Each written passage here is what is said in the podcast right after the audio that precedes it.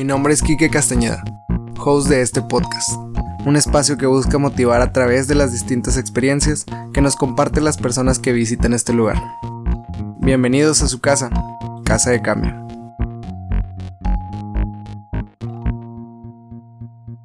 Hola, hola, bienvenidos a el capítulo número 31 de Casa de Cambio, que esta vez está muy chido.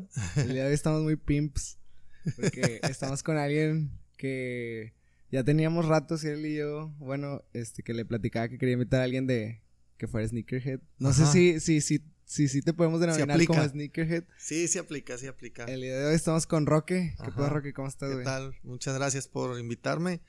Y pues aquí estamos, aquí estamos. El, capítulo número 31, Ya no, hoy ya no pregunté si tengo que presumir eso. 31. Ahora sí lo traigo bien apuntado. Excelente. Me toca, me toca ser el 31. Bueno, me hace sentir joven el 31. ¿Cuántos años tienes, Roque? Este año cumplo 40, güey. A la madre, neta. 39.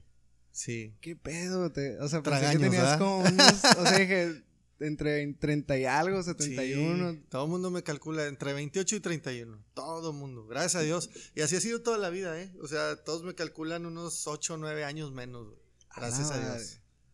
Sí, te ves muy joven, pero también yo me imagino que es el ambiente, ¿no? En el que te mantienes, eso te ayuda. Híjole, no sé, güey, porque soy músico, entonces toda mi vida me, he desvelado y, y mal dormido y mal comido, entonces no sé si... Eso ayuda. Quizás sí, ¿eh? Porque, digo, vemos a todos los rockeros y oye, súper bien conservados de Aerosmith y de toda. Pues, sí, también los mexicanos. el otro día le dije sí, Alex Lora y todos esos. De que, vato, yo me acuerdo de los de División Minúscula y los de Panda, que ahorita tienen. O sea, no sabía, ya tienen arriba de 40 años. Y es de que a la madre se ven de veintitantos todavía y pues el ambiente está bien cabrón. Sí, está pesado, pero quién sabe, yo como quiera estoy agradecido. ya sea, pásate esas vibras, güey, para uno que también se mantenga joven. Pues ojalá, ojalá, bro. Oye, qué pedo, yo no sabía que te dedicabas a la música, te traté de ahí de... De hecho, yo toda mi vida me he dedicado a la música, tengo poquito con esto de los sneakers, eh, si se puede decir profesionalmente, o de lleno más bien, este, pero toda mi vida, de hecho, eh, tuve mis años de fama hace 10 años, eh, conozco prácticamente todo Latinoamérica y casi todo Estados Unidos. Tuve giras por todos lados. ¿Con qué me faltó Argentina, Uruguay, eh, bueno, de Bolivia para abajo, de Bolivia para arriba, todo, lo conozco. Honduras, Nicaragua, El Salvador, Perú, todos lados lo conozco. ¿Y te, o sea, eh, estaba en una banda que se llamaba Cumbia All Stars, David Quintanilla. Ah, ok, ok. sí, sí me dijo. Cuatro años, ajá. Entonces me tocó viajar, me tocó ganar mi disco de oro, o sea, todo eso ya, gracias a Dios, lo logré y no me lo cuentan. Y ahorita pues ando más en este rollo, ¿no? Sí, seguimos ahorita haciendo unas cosas de hobby eh, con la música, pero ya, ya, no ya no con ese hambre de querer llegar a hacer algo importante, ¿no? Ok, era, era, o sea, nada más cantabas o te dedicabas a tocar algo? Porque era baile, cantar. Pues cantaba y tocaba teclados, todos los, pads y eso me los aventaba yo, pero en el show en vivo, haz de cuenta que cantaba la mayor parte del, del show porque cantábamos las canciones de Cumbia Kings y las de Cumbia All Stars, entonces era mucho repertorio y, y todo lo que era cantado me lo aventaba yo. Este, y todavía, de hecho, acabamos de hacer unas fechas hace poquito y va a haber más fechas con tres de los cuatro integrantes que éramos los vocalistas, con músicos en vivo. Y hacemos prácticamente el show del recuerdo, ¿no? O sea, casi el mismo show y recordando rolas que, que pues fueron exitosas en aquellos tiempos. Pero ya es más como un hobby y que pues está corriendo la voz y cada vez nos contratan más. Pero ahorita estoy muy de lleno en los sneakers, ¿no? En los tenis. Ajá. Ok, qué bueno que me recordaste ese Te digo, hasta ahorita que dijiste cumbia me acordé de que sí, Me, sí me dijo de que hey, también era de los cumbia Kings. Sí, y de, hecho, de hecho cuando salí de cumbia me metí un rato para no dejar de cantar y pues porque uno trae eso en la sangre, me metí a un grupo aquí de eventos que se llama Quorum. Ahí anduve unos años en Quorum, pero hasta que ya de plano no me dio tiempo esto de los sneakers y ando de lleno en eso. Ok, y vámonos, bueno, cronológicamente. Primero, o sea, desde morrillito traes la, en la sangre lo de la música y los sneakers o qué pedo? ¿Cómo, desde secundaria, desde secundaria canto, o sea, toda mi familia canta, mi, mi, abuelo, mis abuelos, mi mamá, mi papá, mis tíos, mis primos, mis hermanos, todos cantan, o sea, eso ya es, se lleva en la sangre. Y en primaria eh, empecé con mis amigos ahí por la onda del básquetbol. Así inició mi, mi, amor por los sneakers, por los tenis. Y este Y en secundaria, secundaria ya mi mamá me regaló mi primer par de Jordan, que fue un Jordan 9 Charcoal, así se llama. Este, y ese fue mi primer Jordan. Admiré, pues quién no admiró a Jordan en esos tiempos. En ¿Vivías aquí? 90s. Yo vivía en Zacatecas, yo soy de Loreto, Zacatecas. Es un pueblo en Zacatecas. eh, me imagino que estaba cabrón conseguir sneakers en Súper, ese. súper cañón. Aquí en Monterrey, yo recuerdo que tenías que ir al, al Puente del Papa. Sí, al Puente del Papa y el- o a la en pulga. Zacatecas, ¿qué sí, pedo? Sí, no, estaba muy cañón. Había una tienda que de hecho fíjate que, que el sobrino de en, en aquel entonces la, la chava que atendía la, la tienda, la única tienda que había en Loreto, ellos eran de, creo que son, si no me equivoco, tenía algo que ver con que la mayoría de la familia eran de Chicago. Ok. Y cada vacaciones traían pares a mi pueblo. Entonces tenían una tiendita ahí y los vendían. Obviamente se te echaban a perder bien rápido porque si ahorita sigue siendo un pueblo grande, pero un pueblo, en aquel entonces casi todas las calles eran de tierra. O sea, Ah, había muy poquito pavimentado. Entonces, pues te comprabas un par, por ejemplo, ese Charcoal Jordan 9, pues era de gamuza, imagínate con toda la se, tierra. Se chingó Entonces se, se fregó de volada, lo usé para jugar y todo. Obviamente no era el auge que es ahora y no eran los precios tan altos como ahora, a pesar de que como quiera eran caros. Pero así empezó mi amor por los tenis, eh, viendo Jordan cada que, que, que lanzaban algo, luego sacaban los de Charles Barkley en aquel entonces. ¿Cómo te enterabas de los, de los Eh, por la lanzamientos? tele. O sea, de los lanzamientos no. Me enteraba por la tele, veía el par y decía, ah, quiero ese par que trae Shaquille O'Neal o algo. Y luego ya te enterabas que ya había salido por medio de rumores o por amigos que vivían en ciudades grandes, pero no llegaban a México. O sea, era muy. Porque hasta incluso ver el básquetbol era, era, difícil. Me difícil. acuerdo que, que TV Azteca hubo un tiempo Por eso los veía por TV Azteca. cuando estaba todo este escándalo de que en paz descanse. Este... Pepe Espinosa. ¿O No, no, no, este, el de los Lakers, se me olvidó el nombre. Ah, eh, Kobe. Cuando ajá. fue todo el embrollo que tuvo en el 2001, 2002, por ahí, yo me acuerdo que hubo un auge muy fuerte de básquetbol. Y también cuando, o no sé si nada más haya sido aquí, en Monterrey, pero cuando los Fuerza Regia trajo a... A Rodman. Ajá, a Yo ya viví Rodman. aquí. Yo ya Ah, viví aquí madre. cuando trajo a Rodman. De hecho, me tocó ir a verlo y a tiempo después, hace un mes, me tocó conocerlo. ¿Hace un mes lo conociste? Sí, ahí Wow. tengo las fotos en mi Instagram. Este, y de hecho, eso fue la conversación que rompió el hielo cuando le dije, yo te vi jugar en Fuerza Regia en Monterrey hace unos años y volteó, eh, ¿qué onda? Y ya empezamos Se, a ve- se ve que es platicar. muy easy going. Sí, sí, sí, muy chido. Y este, pero en mi pueblo yo batallé mucho. De ahí me vine a vivir para acá. Es que toda la familia de mi papá y mi papá, o sea, mi papá, mis abuelos de parte de mi papá, todos son de aquí. O sea, mi papá conoció por azares del destino y de trabajo que se tuvo que ir para allá a mi mamá. Entonces, este, pues yo nací allá, pero prácticamente todas mis vacaciones venía para acá. Todas las vacaciones de diciembre, de, de junio, julio, todas venía para acá. Entonces, eh, me abría un poco más el panorama al venir una. Pero como quiera, estaba en pañales todo esto de los sneakers, ¿no? No había el auge que hay ahora.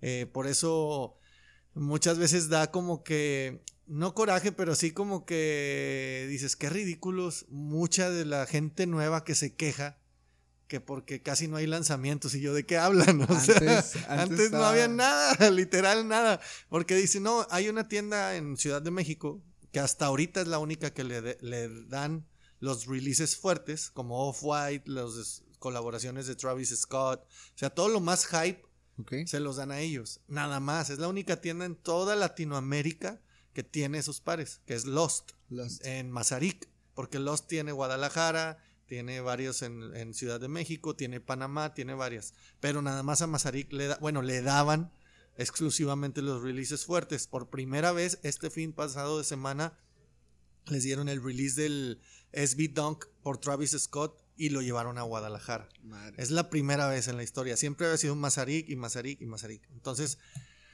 la gente se quejaba, no, es que se lo- hay bien poquitos y se los dan a cierta gente y luego hay que entrar una rifa y que pues oye, Ah, pues, sí, son sí, sí he visto 80 eso. pares, güey, para miles que lo quieren, pues tiene que haber una rifa, ¿no? Pero siempre va a haber gente que se queje. Lo que sí es que yo pues tengo un panorama más grande porque pues a mí me tocó no poder tener muchos pares porque nunca llegaron a las México. vacas flacas. Sí, o sea, ni siquiera no llegaron a tal tienda, no, no llegaban a México y punto. Entonces, Ahorita creo que estamos, eh, somos muy privilegiados, pero sí está saturado el mercado también. O sea, ya antes esperabas un release importante cada mes o cada dos meses eh, de un, un, par importante. Ahorita cada fin de semana hay un release. ¿Neta? Sí, cada fin de semana hay O sea, de diferentes marcas. Sí, o... de diferentes marcas o de hasta de la misma marca. O sea, este fin Jordan Brand lanza un par, por ejemplo, el SB de, de Travis, Scott, Scott, pero hace ocho días sacaron un SB Nike este también muy importante, muy fuerte, y anteriormente sacaron otro par muy importante, y así, se le han pasado sacando pares muy importantes, unos más limitados que otros, pero a final de cuentas casi cada fin de semana. Ok, entonces digamos que un parteaguas fue también el, el venirte para acá para... Sí, para me vine para Monterrey y pues me abrió el panorama mucho, sobre todo en la música. Yo terminé aquí mi prepa, yo me vine a los 17 años. ¿Cuál prepa estabas? 16 años. Estaba en la prepa, ya ni existe, fíjate. Estaba en la prepa 3 abierta, que ahora está donde está la, creo la Álvaro Obregón, ahí en, en ah, okay. Félix U. Gómez. En Félix U. Gómez. Pero a mí no me tocó, sí, bueno, pero a mí no me tocó ahí. A mí me tocó cuando estaba en la 1, que es la, la Colegio Civil. Ahí estaba adentro, había un edificio y ahí había, ahí estaba la prepa 3. ¿Qué año era más o menos? Eh, híjole, no me acuerdo, soy malo. bueno, para ¿qué, ese ¿qué rollo. año, en, no, no, te acuerdas en qué año te viniste para acá? Por ahí, 94, por ahí, más o menos. Sí. Ya, la acababa de fallecer, sí, sí, por ahí. Entonces, Sí. a principios de los 90 te viniste a Monterrey. Sí, me vine a Monterrey, aquí en empecé. la época buena, en sí. la prepa. Te tocó. No, estuvo muy chido. Jugué mucho básquet, me invitaron muchos equipos, este, y pues seguí con lo de los tenis, pero no tan fuerte, porque no era tanto. Sí era el, ah, mira, este vato trae esos Jordan que aquí no salieron, ¿cómo le habrá hecho, no? Y ya preguntas, no, me los trajo. Aquí era muy típico. Uno era mi tío de McAllen, ¿no? Tío. Que fue a McAllen Sí. y fui el fin de semana a McAllen. Entonces ya de ahí empecé a traer varios pares, porque me iba con mi vecino, uno de mis mejores amigos, me iba a McAllen con su familia y yo ya veía ya en Foot Locker todo el rollo o en. Champs. Y ya empezaba a comprar uno o dos parecitos así. Sí, aparte, Pero- en, en esa época, pues no tienes como que la, la capacidad económica No, para pues darte no, esos- dependes todavía de tus papás, ¿no? Y este, pero yo me traía mis parecitos para jugar, o sea, no era tanto como una moda o para vestirlos, sino era para jugar. Estaban muy divididas las, las opciones o, más bien los ámbitos. Uno era para jugar básquet, los otros eran para correr y los otros eran los high-end que le llaman, que es todo esto Fendi, Prada, Louis Vuitton, que todo eso es high-end se supone. Que últimamente, ahorita, ya la brecha se cerró, o sea, ya es muy universal, ya hay colaboraciones, ahorita, por ejemplo, va a salir el Jordan 1 por Dior, entonces Dior hizo una colaboración con una marca de streetwear como es Jordan Brand o de básquetbol, y ya es un- una fusión de la moda con el básquet, con el skate, con todo, ya no hay una Sí, ya se división cerrada. la. Exactamente. Ok, Oye, y también me interesa, ¿cómo fue tu entrada a los Cumbia Kings? ¿Cómo se entra a los Cumbia Kings? Que yo quiero también ser parte de los Cumbia Kings. No, pues está, es, es- ¿Cómo fue? ¿Fue en la época de prepa? Sí, yo llegué aquí y empecé un grupo que se llamaba Voices. eh, hace muchos años. Como una boy band. Era una boy band. De hecho, estaba en ese tiempo todo lo que es Backstreet, Backstreet Boys, Boys, NSYNC, NSYNC. empezando. Y nosotros también. Este, así empezamos, éramos cuatro.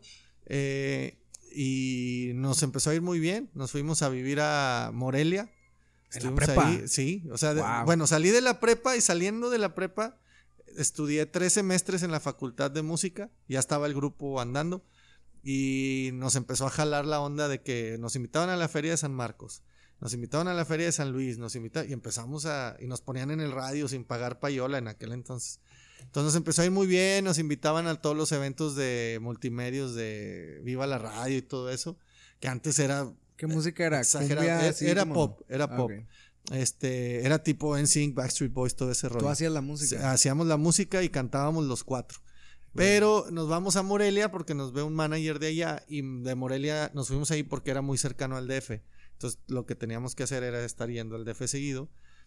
Eh, firmamos con una disquera que se llamaba Fonovisa en aquel entonces, muy grande. Y entramos a grabar disco en Los Ángeles con un productor que se llama Max Di Carlo. Este, y él había hecho todos los discos de, de en aquel entonces de todo lo que es este eh, Magneto y todos los boy band de aquel entonces, pero que no cantaban ni más. Bueno, siguen sin cantar. Pero, pero, Mercurio, toda esa banda, ¿no? reencuentro, sí. Entonces este vato hizo todos esos discos y producía muy bien, entonces queríamos darle, pues como los cuatro cantábamos, decíamos, pues no nos llama mucho la atención que este vato le ha hecho a pura gente que no canta, pero qué tal si hace algo con alguien que canta, ¿no? Entonces a lo mejor suena chido y nos gustó, se maquila el disco y cuando ya se maquila el disco, ya te estoy hablando que la banda ya tenía 6, 7 años. Este, yo ya tenía veintitantos y, y, sí, fue, su primer disco. piedra. Fue su primer disco. Nunca salió, a eso voy. A la madre. Picamos piedra un buen y a la mera hora ya teniendo la maquila lista, las cajas de los discos, fuimos e, el primer grupo en la historia de Televisa en presentarse en un programa nacional sin disco y está en YouTube, le puedes poner voices con B de burro como muchachos, voices, así como suena. Este, y estuvimos en hoy porque nos fuimos a las oficinas de, Joaquín López Dóriga, le cantamos a capela y le gustó y nos metió por Joaquín López Dóriga, porque él quería, fue el padrino, fue el padrino, el teacher del grupo, nos metió a hoy, hicimos el programa, terminamos de grabar, para no hacerte largo el rollo, a la mera hora uno de los chavos dice, ¿sabes qué? Yo ya no quiero. Sí, nunca falta, nunca falta. Ah, o sea, ya tenemos todo. y de hecho fue una persona, es muy amigo mío, pero fue el que, el que no estuvo desde el principio, porque en ese inter hubo varios cambios de artistas, de cantantes.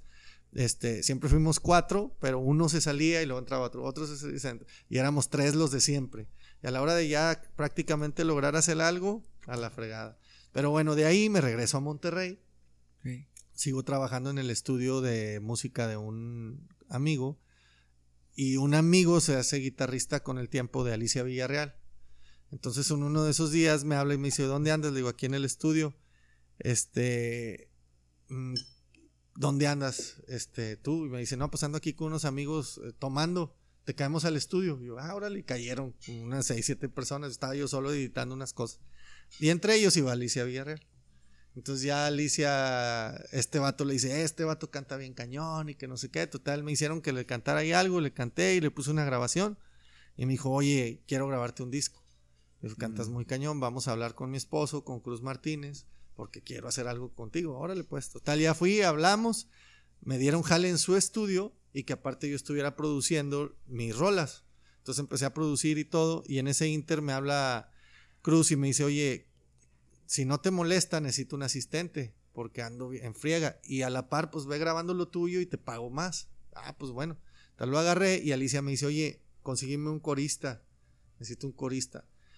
Le dije, pues si no interfiere con lo de que estoy haciendo, pues yo me la viento. Yo quería más lana, ¿verdad? Sí. y yo me la viento. No, pues está bueno. Total, algunas fechas iba yo de corista con Alicia. luego regresaba al estudio a, a, jalar y luego me iba con Cumbia Kings como asistente de Cruz. Y ahí conocí a Ivy Quintanilla. Entonces, en la rola de, de Mi Dulce Niña, que pegó mucho, eh, Mi Dulce Niña hicieron un remix que ahí está en YouTube. Ese remix eh, tiene unos raps y así con otras personas este, que lo grabaron en un hotel. Bueno, es, ese remix lo tenían que entregar, vamos a decirte que hoy les dicen, necesito el remix ya. Entonces me, estaba yo en el estudio cuando le dicen eso a Cruz dice, oye, pero es que no están ahí los vocalistas, güey. ¿Y, qué hay que hacer? Dice, necesito grabar todos los back vocals, todos los coros, todos los U, A, los coros, todo. Y dice, ¿te lo avientas? Y yo, sí, yo me lo aviento. Órale, pues. Entonces empecé a grabar en el estudio ahí en ese ratito y entró Avi. Y Avi empezó a escuchar. Obviamente me puse nervioso, pues, era el mero mero. y ya este, eh, para en una parte de la rola de McCoy y le digo a Ivy, dime, le muevo algo. Dice, no, está quedando increíble, haz lo que tú quieras. Y yo, wow. No, pues está bueno. Total, la terminé. Y me dice, oye, ¿qué haces con Cruz aquí? Le dije, ah, pues estoy grabando mi disco, así, ya sea. Y ya entra Cruz, le dice, eh, güey, este vato debería estar en Cumbia Kings, ¿por qué lo tienes aquí? No, es que estoy grabando su disco, etcétera, ¿no? Este, a la mera hora para, hacer para hacer un resumen, ya luego tendremos tiempo de hablar exclusivamente de ese, de ese tema. Este, se pelean Cruz y Ivy. Eh, y luego se queda uno con el nombre de Cumbia Kings y el otro no. Total, me habla Ivy. Y después de estar tres años con Cruz intentando hacer mi disco, digo intentando porque nunca salió, nunca, terminamos nada. como que le halló sabor a que le hacía todo bien de asistente y dijo, no, mejor que este se quede mi asistente. Y me terminé yendo a grabar con Ivy. Entonces em, empezamos Cumbia All Stars y ahí directamente fue, fui vocalista principal. y grabé cuatro temas en el primer disco, tres temas escritos por mí. Y luego en el segundo disco de Planeta Cumbia eh, hice, fueron 13 temas, de los 13 canto 11, pero ese disco ya no salió porque hubo una bronca con Avi que nos debía, hasta la fecha me debe 150 mil dólares y lo demandamos laboralmente, ganamos, pero como no tiene bienes en México, no le pudimos cobrar nada. Entonces, luego hicimos las paces con el tiempo, hicimos eh, un reencuentro, hicimos el Auditorio Nacional hace dos años y hicimos la Feria del Globo en, en León. Pero luego otra vez se borró del mapa, no nos pagó y bueno, ya esa es otra Hace historia. poquito los vi, pero no Ah. sé si eran los de ellos. ¿Cómo? En, en Encabritados. Hace poquito los vi, pero no sé si eran Ah, los de- es, es que Cruz Martínez se quedó con el nombre de Cumbia Ah. Kings. Entonces él sigue presentándose como Cumbia Kings, trae nuevos, Sí, nuevos cantantes. Sí, no todo, nadie es original, pero pues ahí tiene el nombre, ¿no? Y ahora nos unimos Ricky Rick, Memo y yo, nomás faltaría Peewee, pero él anda en su onda. Y Ricky Rick, Memo y yo nos pidieron fechas y ahora estamos haciendo algunas fechas con todo el show. Con que el nombre, antes, con el nombre Cumbia All- Stars. Ok, Sí, chido. y ahí andamos con eso. Oye, Eso- estoy, eso estoy viendo, tienes, tienes como que esa particularidad de que estás en el momento exacto, o sea, para todo. o es sea, que, mira, yo he sido muy, mira, muy, vis- muy, ¿cómo se dice? Este, lo que me propongo lo hago. O sea, todo lo visualizo y lo logro. Todo, absolutamente todo, bendito Dios. Eh, cuando estaba chavito, yo soñaba en irme a, una ciudad grande. Eh, yo nunca pensé quedarme en mi tierra. Siempre pensé, y voy a salir de aquí, y voy a hacer algo importante, y que voy a poner en alto el nombre de mi pueblo. Yo pensaba así, ¿no? Desde chavito. Entonces, yo me acuerdo, yo cantaba música ranchera, porque mi abuelo canta música ranchera, y mi mamá me hacía mis trajes de charro y todo desde el kinder. Eh, y hay fotos y todo. Entonces, eh, me vengo a Monterrey. Bueno, antes de venirme a Monterrey, en un juego de estrellas de la NBA, mi papá me habla. Estaba en la cocina, me dice: Ven, hijo, vea esto. Y ya lo veo, y era Boys to Men cantando a capela el himno de Estados Unidos en un juego de la NBA. Entonces, a mí eso me impactó. Y de ahí Las armonías quedó, las armonías, todo. Dije, yo quiero hacer eso. Entonces, dije, algún día voy a ir a alguna ciudad grande y voy a conocer a algún chavo o chavos de color y voy a hacer un grupo así, medio latino, pero a la vez mixto y no sé qué. Y lo hice. O sea, dos de los integrantes de Voices eran de color. Entonces, como que todo Dios me lo fue poniendo, se hizo, nos empezamos por el básquet, terminamos cantando porque cantaban y los dos eran fans de Voice to Men, o sea que eso sonaba muy chido. Y luego ya se salió uno, se quedó uno, Norge, que es con el que... La- las personas que estaban en Voices eran. ¿Las conociste en la prepa o fue.? Las conocí en la facultad, cuando recién entré a la facultad de música. Y Está, ahí los está bien, o sea, está bien random tu historia, o sea, de que cómo fuiste. Se fue dando todo. Sí, mis sí. pasos. Y así fue. Y en la música igual. No se logra voices. Y yo dije, pero yo tengo que hacer algo que, que, o sea, ser exitoso en lo que me propuse y viajar en el mundo y se- ser famoso, porque eso es lo que siempre quiere uno cuando es músico. Dice, no, no busques la fama, todo el mundo la Sí. Aunque Sí. digas que no, que es que eso no es humilde, que pues dirás misa, pero todo Ah, mundo una, parte ser- de lo que Sí. quieres es ser famoso. Así sí. es el ser humano, güey. Quieres reconocimiento, así es, güey. Este, tú puedes, es más, yo no conozco una persona, una, una, una, que en sus sueños guajiros haya querido ser cantante. Otra cosa es que diga, no sirvo para cantar, pero lo ves en un karaoke y, y agarran dos, tres cheves y ya están cantando. Aunque no canten nada. Pero todo el mundo se sube La al atención, escenario y quiere la atención, todos.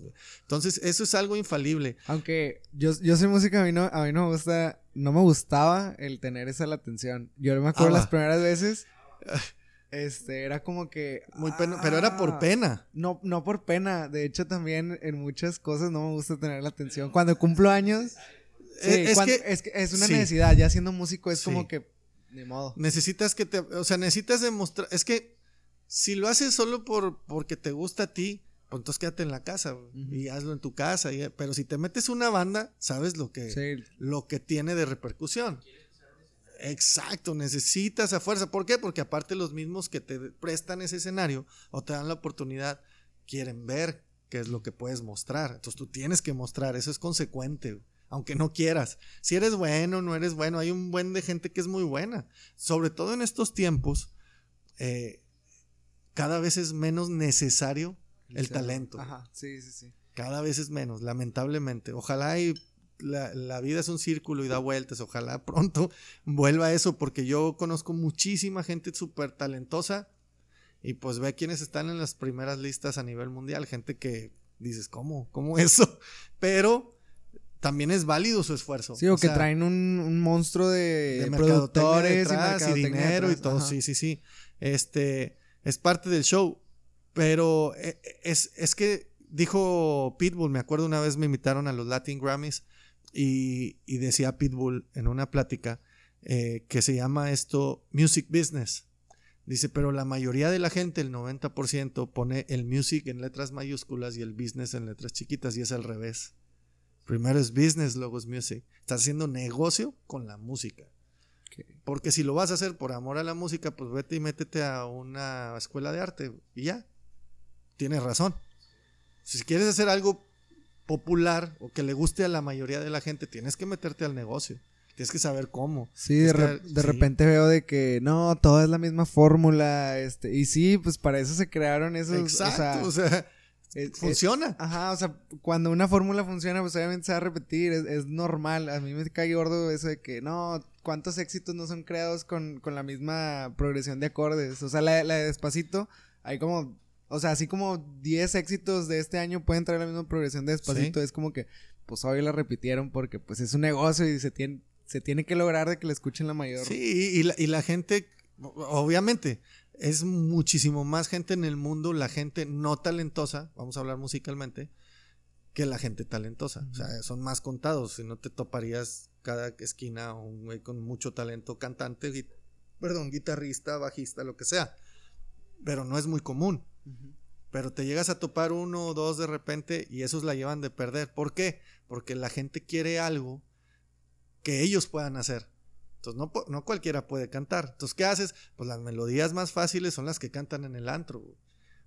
O, las, los solos más fáciles son los que ves a todos los grupos de los antros tocar.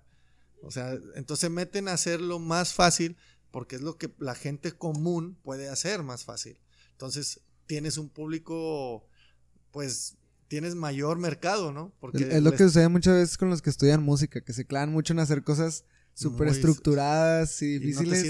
Y, es, mientras más fácil, más universales. Al menos en esta época y cuando yo estaba chavo, pues no, yo me acuerdo muy bien, yo reprobé armonía, eh, me fui a extraordinarios y no porque fuera malo, es más, reprobé piano, que era yo licenciado en, piano y, licenciado en, música e instrumentista, especialista en piano.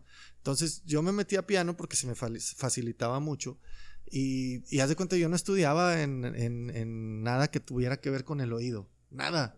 O sea, todo lo que era eh, armonía, solfeo, todo, yo, no estudiaba nada, güey. Llegaban y no, pues va, va a haber acordes y llegaba el profe, ¿no? ¿Qué acordes es este? ¿Mayor o menor? Y tú decías, no, pues mayor. No, pues menor. No, pues este, todo eso es disminuido, aumentado, tal. Eh, ¿Qué acordes estoy qué notas estoy tocando? Estás tocando esta, esta y esta y esta. Todo eso yo no estudiaba, güey. Nada. Gracias a Dios se me facilita muchísimo todavía. Entonces, empecé a, desarrollar todavía más mi oído porque me empezaban a decir, oye, ¿no sabían que todo produce una tonalidad? Todo. O sea, desde los motores de los carros, el rechinido de la llanta. Entonces me empecé a clavar y se me hacía más fácil todavía. Entonces yo eh, iba con los amigos y me decían, mira, aquí el tractor este está sonando en este tono y mira, va aumentando y lo ponían y era. Entonces se me facilitaba mucho lo de oído. A la hora de hacerlo eh, teórico, pues como no estudiaba, era pues, más difícil. Era más difícil. Yo no, pues, no, sabía cómo explicarlo, pero lo hacía. Ajá. Entonces, en piano, yo estaba con una maestra Antonina Draga, una rusa, muy famosa aquí, porque sacaba los mejores pianistas. Y de hecho, si tú no eras bueno, ella no te agarraba, porque los profes de cada sección te agarraban como alumno.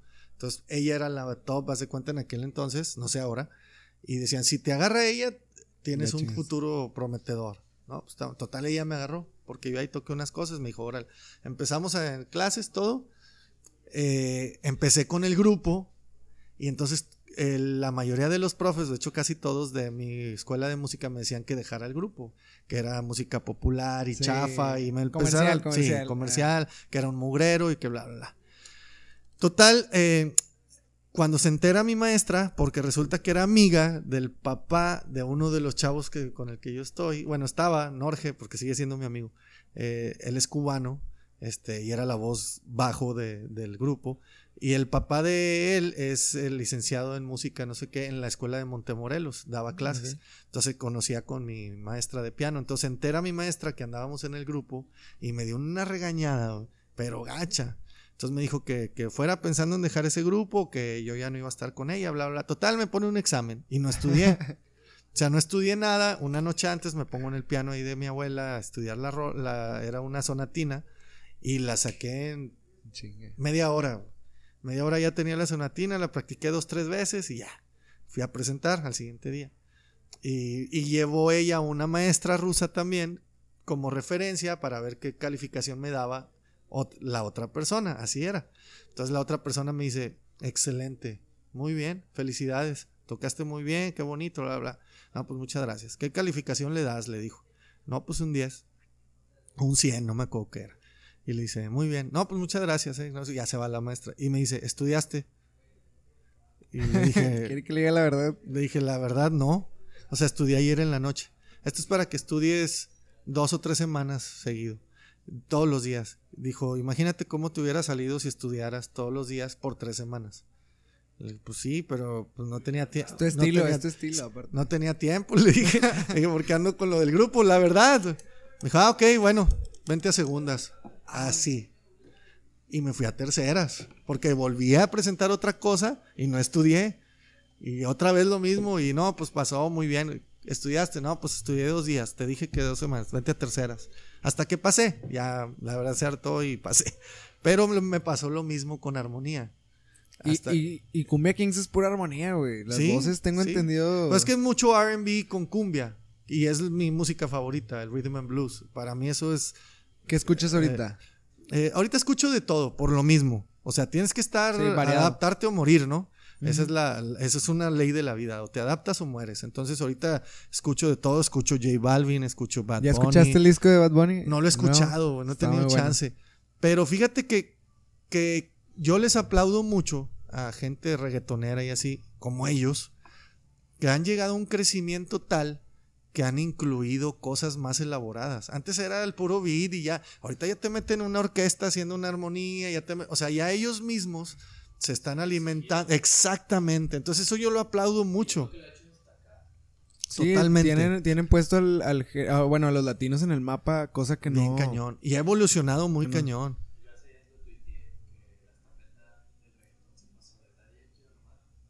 A J Balvin y Bad Bunny. Sí. Sí, totalmente de acuerdo. Y creo que es algo muy chido, muy elaborado, muy las rimas son muy buenas, este, la producción no se diga. sí, de, hecho vi hace poquito un, video de Jaime Altozano, creo que se llama Jaime Altozano, no, o Soundtrack se llama, creo.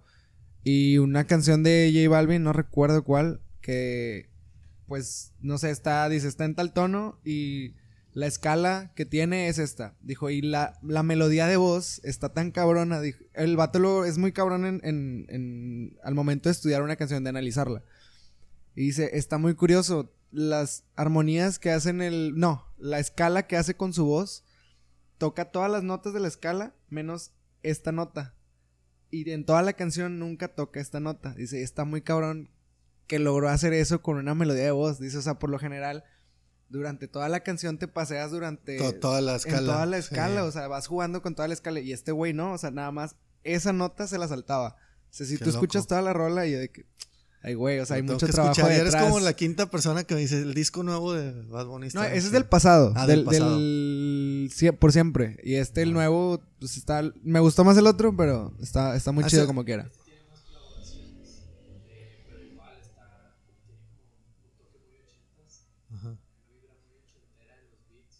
Yo cuando le, di un respeto muy cañón a Bad Bunny, muy que dije, ah, este, este vato ya me cambió mi forma de pensar. Eh, fue de esa música. Este fue la de. Fueron dos canciones. Eh, Otra noche en Miami. Sí. Y la de. Cuando, cuando, dice de dónde salió. La de. Benito Martínez de Puerto Rico, que, que habla toda su historia. Ah, hombre, que le mete un, un este, cuatro creo es, o un así, muy puertorriqueño el instrumento. El instrumento. No, vato. Se ganchó bien cañón y dice la calle donde nació y su, donde fue el primer tema. Como la canción de René, ¿ya la escuchaste? Está buenísima. Sí, hace llorar, hace llorar. Sí, sí, sí. Lo han criticado mucho, pero ahorita ellos están dominando el mundo. Sí, de hecho, el invitado pasado se llama Lalo, es de un grupo aquí de Monterrey. Saludos a Lalo de Serbia. Lalo. Este, eh, felicidades porque llenaron ayer el Río 70. La neta, Lalo, Órale. felicidades. Este, nos dijo que fue una junta en, en Apple Music y que les dije, no le entendí muy bien si dijo que la música rock o la música en general, pero que se escuchaba al menos en Apple Music era el 80% era en español. Y de que, ay, güey, o sea, ajá, en. Estados Unidos y está muy cabrón que haya Sí. llegado a ese, a ese Mira, bien, eh, eh, algo histórico y que digo yo porque pues yo creo les doblo la edad, güey. Este, en la vida te ibas a imaginar, bueno, Ajá. al menos yo, que o mi papá, que todavía es más grande, en la vida se iba a imaginar uno que estuviera el Super Bowl lleno de latinos. Nunca, nunca, nunca, Canciones nunca, en nunca, español. nunca. Y vaya que hemos tenido latinos muy fuertes en en pasa- en, en Ricky Martin. Ricky Martin, este eh, Gloria Estefan, Estefan. o sea, sí ha habido Celia Cruz, o sea, gente muy fuerte, pero en un Super Bowl que sean puros latinos, wow, o sea, Estuvo muy estuvo muy cañón. Entonces, creo que es algo que debemos de aprovechar y creo que algo por lo que el mexicano en específico no llega a esos estándares, es mi punto de vista muy personal. No saben enojar, no, que por eso, no, no, yo les digo mi punto de vista, por lo que he vivido, somos muy envidiosos. Sí, sí es lo que dicen, es lo que ¿Mande? Muy malinchistas, muy envidiosos y muy haters. Eso está, pero de moda. Y en esto de los tenis también está a luz, a, a flor de piel, güey. O sea, Sí, sí, yo también coincido en ese. Muy en- en cañón. algo de ese punto. O sea, muchas veces sí. no, obviamente creo que en, en otros países también debe existir la envidia. La envidia existe por. mira, sí existe. Te digo yo que porque he viajado en muchos lados. Pero ahí te van tres. Te voy a dar dos ejemplos o tres bien, bien factibles que ustedes los han visto a lo mejor sin saberlo. ¿Cómo pegó la banda? Colaboraciones. Sí. Puras colaboraciones, que la limón con la no sé quién, que la no sé qué. ¿Cómo pegó el reggaetón? Daddy Yankee lo dice. Y Daddy Yankee lo dijo en una entrevista. El reggaetón es lo que es por las colaboraciones y nos echamos la mano entre todos. Sí. Sí. Todos. Entonces, ya ahí ya te di dos ejemplos. Pero ¿qué es en los demás géneros o en los demás ámbitos del negocio y todo? Pues está desde niño, te cuentan esa del bote de cangrejos de gringos Que te con los cangrejos. Uno jala al otro para que no subas y allá todos suben. Aquí la bronca es que cuando tú empiezas, porque mucha gente te dice, este, quiero que su- te superes y que seas mejor, pero no mejor que yo. Ajá. Y ahí ya estás mal. Si tú, si tú apoyas a alguien sin ver el que te gane o te sobrepase, a final de cuentas los dos van a crecer, güey. Los Sí, dos. aparte, A lo son- mejor él más que tú. Pero eso ya no depende de ti, eso depende sin- de la gente. Debe ser nada más una competencia y no sé si hasta cierto punto qué competencia, porque sirve, o sea, sirve que alguien sea mejor que tú, hay que aceptarlo que Sí. siempre hay alguien mejor que tú. Siempre va a haber. Porque si no hay también. alguien mejor, eh, no va a existir esa espinita en ti de seguir haciendo las cosas.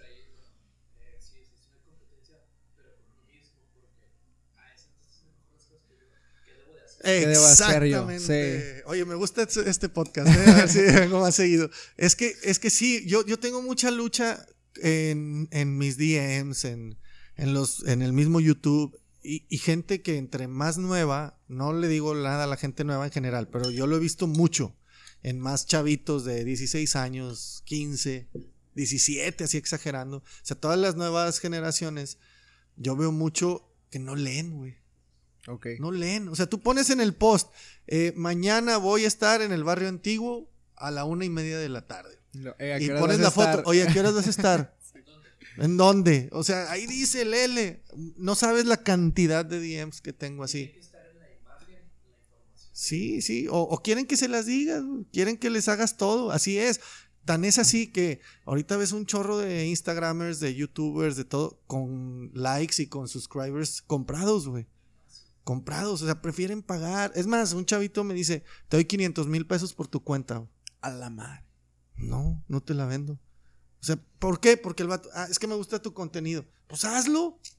O sea, quieren todo así, peladito. Hace poquito me dijeron de aquí del podcast como que eh, yo te ayudo a crecer y que mira, este, compramos esto, compramos el otro y, y así lo, la manejamos y hacemos que crezca y la neta no es algo, yo se lo he dicho a Ciel, o sea, nunca me meto a ver cuántos nos ven, nunca me meto a ver cuántos me siguen, porque lo que me interesa es más lo que me deja el invitado, o sea, es algo que se me queda a mí, si alguien, con que sea una persona, dos personas, inclusive nada más Ociel, que Ociel nos está escuchando así de que literal en vivo, si aprendimos los dos, para mí es como que, ah, ya aprendí Ociel, ya aprendí yo, ya es ganancia. ya si tus invitados aprenden algo de ti, es como que por mí ya, o sea, yo ya hice mi trabajo porque y, estoy servido porque yo ya aprendí a una persona. Y con el podcast espero yo ayudarle, por ejemplo, lo que trato que, que, que salga de aquí es esa historia, o sea, que, por ejemplo, tú de repente ah, no, te imaginas que alguien de Zacatecas, este, así como dijiste, tú quieres irme a una ciudad grande, ¿cuántos no hay en Zacatecas que quieren salir de la ciudad? O ahí mismo, o sea, el, que nazcas en una ciudad no, no significa que estás condenado a algo. Y, y pues, o sea, ¿a quién no le va a servir esa historia de alguien que está haciendo lo que le gusta? Totalmente. De hecho, eh, eh, yo creo que el primer eh, reto a cumplir o a, lograr cuando quieres emprender algo es vencer el miedo. Sí, hacerlo. El miedo, porque es muy dado, sobre, y fíjate, hablando ahora de la gente de Monterrey, es muy dado a que tenemos, tenemos esa, esa costumbre o esa educación, porque no es una costumbre, es una educación que nos dan desde niños aquí en Monterrey, a que te sales muy tarde de tu casa. Sí. O sea, muy tarde. No está mal, no lo veo mal, pero es algo que te retrasa en lo que tú quieres lograr. Sobre todo si quieres hacer algo que no esté en Monterrey. Sobre todo ahí. Es ahí se aplica más. O sea, yo quiero ser este director técnico y la mejor escuela está en Madrid, por decirte algo. No, hasta Madrid. No, ¿y cuánto dinero voy a gastar? No, y ya. Ya. El miedo, porque al final de cuentas lo puedes hacer, pero te da miedo, aunque no lo digas. Dices, no, y si me quedo sin comer, güey. Y luego y allá no conozco a nadie, y, ya eso, eso es miedo. Y, y, obvio, la desidia afecta a la gente que sí quiere ir, que sí tiene cómo poder ir, pero dice, no, pues mañana tengo una fiesta. Y ya me invitaron en una semana aquí a un torneito con rayados. Y ya me. Entonces, esa es desidia. Ya nunca vas. Y se te va el tiempo. Sí, sí, sí. Ajá. Este, o sea, ¿cómo que, cómo que Ah, ok, ok, ok. Sí, o sea, nosotros también era, era, o sea, algo que creo que nos, y que también le agradezco un chingo, Ciel, es de que yo llegué con la idea de que, güey, quiero hacer un podcast porque yo me encontraba así como que en un momento perdido y que dije, no, no sé ni siquiera qué quiero hacer de mi vida, no sé qué chingo estoy haciendo. Y fue que, güey, vamos a. Antes no teníamos este pedo, era un micrófono de USB aquí y hablábamos los dos. Y también eso que dices, Está mucho en el capítulo con Karime. Eh, Karime también er, es una radiolocutora de aquí. Y ella viene de Chihuahua y fue alguien que se aventó así como tú. O sea, que es eso mismo que estás diciendo. Ella dice, yo estaba en Chihuahua, este, por azares del destino tocó en radio en D99 allá. Se acabó, la, la quitaron de la radio fue como que lo único que tenía era la radio. ¿Ahora qué hago? Se fue a Estados Unidos, dice, trabajé así, literal, era un trabajo en el que paraba, parada, armaba cajas, dice, ese era mi día, dice, te comía eso estando ahí en Estados Unidos. Se hartó y fue como que me voy a ir a Monterrey y voy a ser locutora. Vino, se consiguió un trabajo en un telemarketing y ahí estuvo y este trató de conseguir contactos, consiguió el contacto de la radio, fue que, oye, méteme en la radio, oye, méteme en la radio, oye, y hasta que tanto que chingó fue que, ok, haz una prueba, vente por acá y quedó en la radio y ahorita sigue en la radio. Y es, muchas veces eso, que dices, o sea, nadie conoce lo que hay detrás, toda la chinga que hay detrás para esas personas que logran hacer lo que quieren.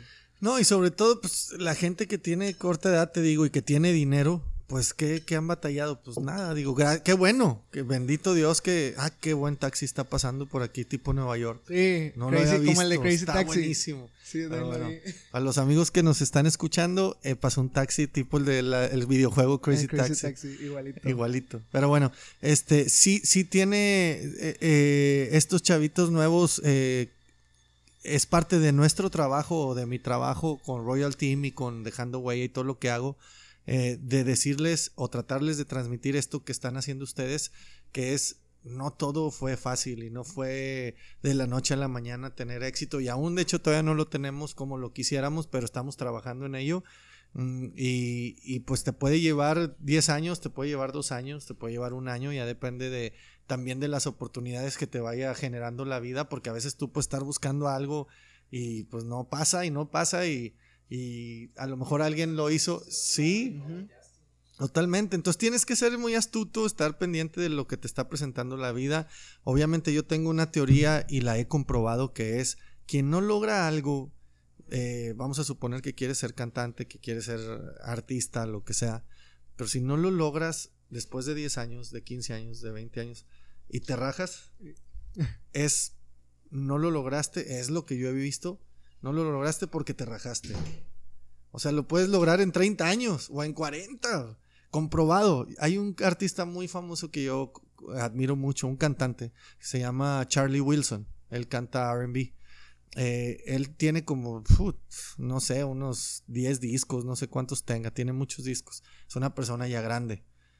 Pero él su primer hit fue teniendo cincuenta y tantos años. Después de estar tocando piedra, picando piedra y tocando puertas y no se le daba, pero no se rajó. Y a los cincuenta y tantos, pum, madrazo, hizo dueto con Pharrell Williams, hizo dueto con, con Snoop Dogg, hizo de, o sea, ahorita el vato ya es Charlie Wilson en lo que es el R&B, ya ha ganado premios todo, pero hasta qué edad, pero nunca desistió. Entonces, obviamente, la, la, cultura que tenemos nosotros, él es de Estados Unidos, la cultura que tenemos nosotros es, no, hombre, si ya no te fue bien, ya búscale por otro lado. Mira, fulanito está necesitando un limpiabrisas o, o está necesitando a alguien que le ayude en la oficina. Ándale, vete ahí. Sí lo puedes usar como algo que te deje algo económico, pero sin perder el hilo de lo que tú quieres y la meta que tú quieres. Creo, creo que también es algo que tienen en común todos los que han venido. O sea, no no han quitado el dedo del renglón en lo que les gusta hacer y tarde o temprano, si eres bueno, también tienes que ser sincero contigo. eso también me gustaría como que aclararlo y que pues obviamente si haces música, tienes que ser el peor crítico tienes que ser tú primero. Y si tú si tú ves que no estás haciendo algo bien, pues es como que. Sí, es que también, fíjate que, que, mucho tiene, tiene la culpa también las familias. Yo veo mucha gente que dice, no, es que mi hijo canta hermoso. Y lo oyes y dices, ¿por qué le dicen mentiras? Sí, no, hombre. Sí, ahí está. Y, luego ahí andas. Son iguales, güey. Y luego ahí andas batallando. Luego andas batallando porque. Y aparte es una brecha generacional. Ahorita ya todo quieren de inmediato. Ahorita subes un video y si no tienes la gran suscripción.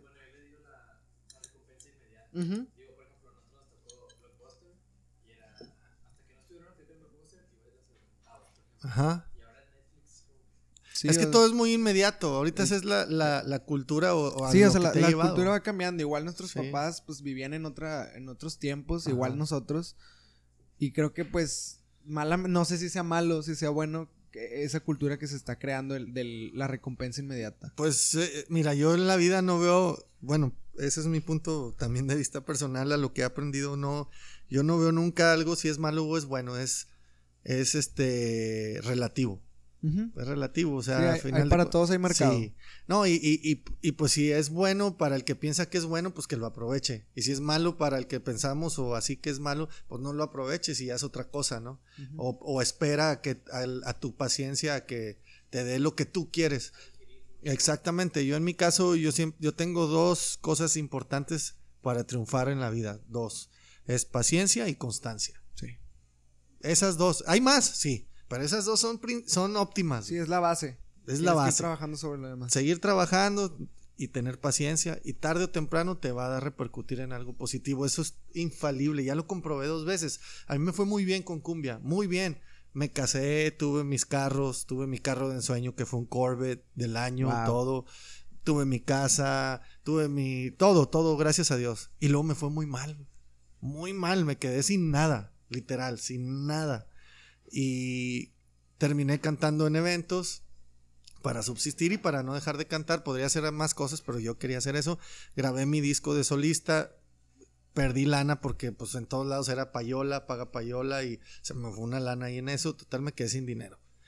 Y luego este, viene esto de los tenis. Yo empecé Royal Team como hobby, Royal Team Sneakers, con Rodo, un amigo en Zacatecas, y abrimos una tiendita chiquita en Zacatecas. Eh, de tenis y ahí le invertimos una lanita, no sé, 15 mil pesos cada uno. Compramos tenis y los revendimos y revendimos todo en menos de un mes.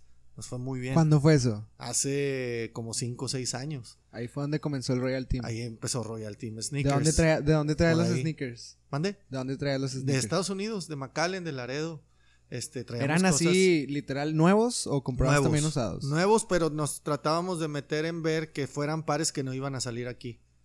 Entonces, eh, los vendimos todos y me dice mi socio, oye, ¿le podemos reinvertir esa lana o nos esperamos y hacemos otra cosa? Porque yo ya voy a empezar a dar clases en la facultad y no sé qué. Y le dije, yo, pues yo no me puedo ir a Zacatecas. No, pues la cerramos y pues ya hicimos algo de lana y vemos después que pues, órale. Total, está eh, pensando qué hacer. Eh, iniciamos, eh, bueno, la página ya estaba de Facebook y le digo, voy a hacer un Instagram, que acaba de empezar todo eso del El Instagram. Y hicimos el Instagram de Royal Team Sneakers y ya era más como informar a la gente de todo el rollo de los sneakers, ya no era tienda. Que como quiera todavía hay gente que nos dice, oye, puedes conseguir este, no, ya no somos tienda, o sea, y ya le quité donde decía tienda y todo. Este, y con el tiempo, pues conozco a Ben Zeng, el chino, este, y le digo, oye, quiero hacer un canal de YouTube de tenis, porque pues a él también le gustan los tenis. Pues vamos a darle por hobby, hicimos Royal Team TV y empezó a agarrar, y suscriptores y suscriptores, porque yo veía mucho los programas de Estados Unidos, a Kai Somar, a Jaycee López, Hay a- programas muy buenos de que Custo, de toda gente mu- muy fuerte que ya tenía millones de seguidores y yo los veía. Entonces dije, hay que hacer algo en español. Entonces luego ya con el tiempo me entero que ya había dos o tres canales en español de, de sneakers, Sneakers. pero son del DF y están muy centralizados. O sea, todo habla que en la tienda aquí de Mazarik va a haber esto, que en la tienda de Cuapa va a haber esto, que en la tienda, o sea, todo es muy México, México, México. Y dije, ¿por qué no hay algo que hable más universal? Pues también está Guadalajara, está Monterrey, está San Luis, está Aguascalientes, está- o sea, ¿por qué no a informar a todos? Sí, totalmente. Y pues seguimos con Royal Team. Este, Rodo, mi socio, el de Zacatecas, me dice, oye, voy a hacer un evento. Se llama Dejando Huella. Dejando huella. Este, acá en Zacatecas, vénganse. Ya, pues fuimos. Y eran, no sé, ¿qué te gusta? Seis, siete mesas de venta. Y entraron unas 100 personas. Y en un lugar chiquito. todo por Facebook. Sí, Lo todo por Facebook. Y todo fue como que más para gente que le gusta ese rollo. Y de hecho más enfocado al básquet. Y pues fuimos allá. Y ¿En lo- qué año fue el primer dejando eh, huella? hace cuatro o cinco años, no sé, no tengo bien. Soy malo para las fechas, pero más o menos unos cuatro años y medio, cinco. Total, este, hace ese dejando huella. Al siguiente año vuelve a hacer otro dejando huella en Zacatecas. Y luego le digo, oye, eh, Rob, ¿por qué no lo hacemos en Monterrey? Esto está creciendo porque ya Royal Team ya llevaba un poquito y ya nos íbamos a las filas a hacer fila Invictus para comprar un para el siguiente día y así. Y grabé todo eso para el blog. Dije, si hay una cantidad de gente que pueda ir, a lo mejor unas 200 personas y van. Y le dije, órale, pues vamos a checar. Y lo hicimos en Espacio Fundidora. Sí, sí recuerdo. Encontré- ah, bueno. Total, fuimos a Espacio Fundidora y poniendo la manta, de, de hecho subí un post hace poco, y me acuerdo que les dije, un día vamos a hacer Parque Fundidora, un día vamos a estar ahí. No, sí, vas a ver que sí. Total, ya pusimos la manta, esa vez metimos 800 personas en un domingo. 800. Ajá. Nos fue bien. Y hubo alrededor de 11, 12 tiendas. Este. Y estuvo muy bien, gracias a Dios.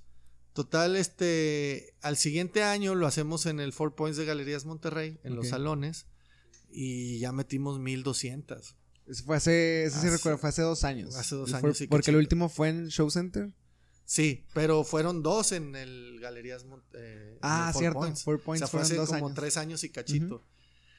Y luego hacemos ese, lo volvemos a hacer al otro año y ya metimos como dos mil y pelos. O sea, fue creciendo. Y luego ya hicimos este Ciudad de México en, en, Fort- en Hilton. Y en el de Ciudad de México les dije, oye, pues vamos a hacer uno que no esté tan grande. Para esto allá hay otro evento que lo hacen desde más tiempo que nosotros, más grande, el Sneaker Fever. Y este, y nosotros de hecho habíamos ido a ver, este, porque pues nos gusta esto. Y de hecho, nosotros tenemos mucho la onda de, de, de estar viajando a donde haya eventos cerca. Entonces yo me empecé a ir a los Sneaker Con, al Sneaker Jam en San Antonio, al Sneaker Summit en Houston, y, empecé de que, pues haciendo fila para entrar, filas de una hora y media, dos horas, grabar para Royal Team TV, ahí están los videos, y empezar a conocer gente. Y entonces ahí, ahí empieza lo de constancia y paciencia.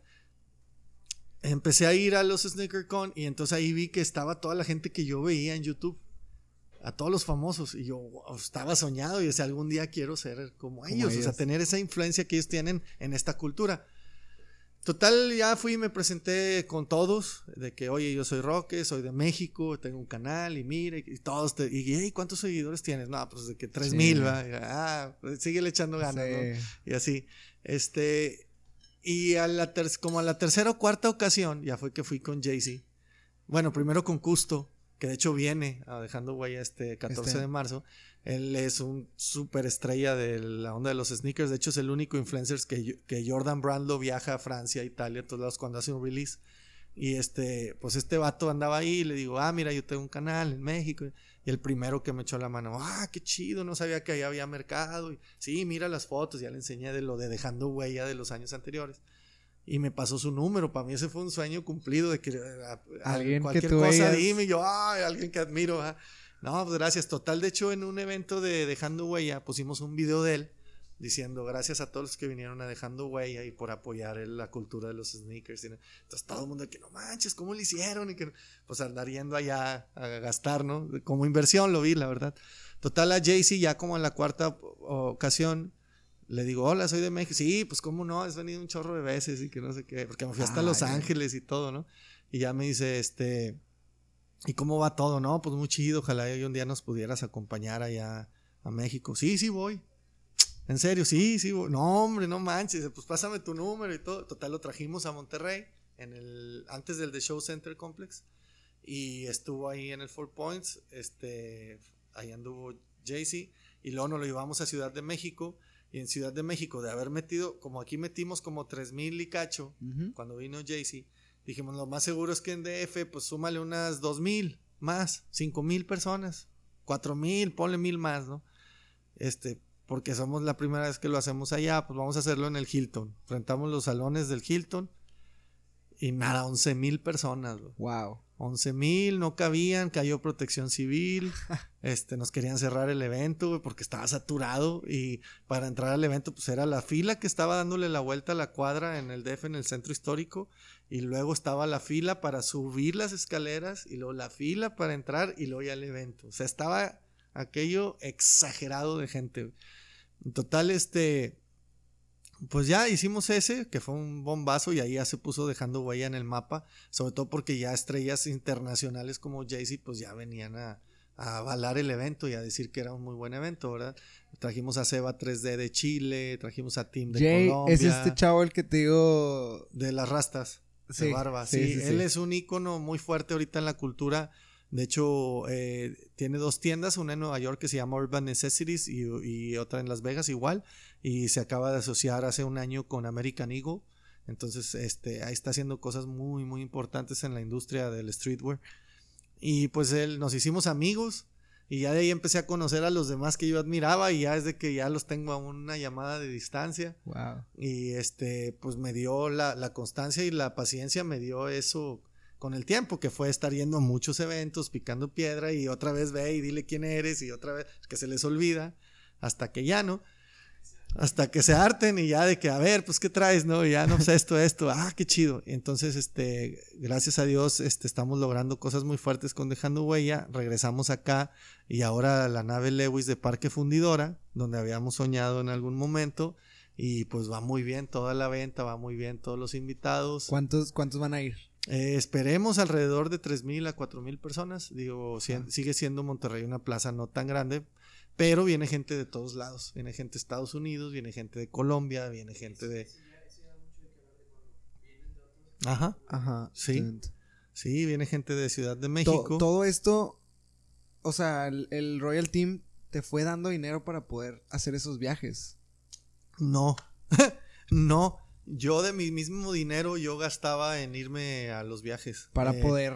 Obvio me iba con amigos para que me saliera más barato. Este, hay un amigo, de hecho es un revendedor que es PM Sneaker Store, que es eh, Don Cangrejo. Y él era mucho de que, oye, tengo que ir a hacer unas compras a Los Ángeles. Este, ¿me acompañas? Y yo, ching, pues sí, ¿cuánto sale el vuelo? No, nos vamos por Tijuana. Y en Tijuana sale, no sé, 1500 ida y vuelta.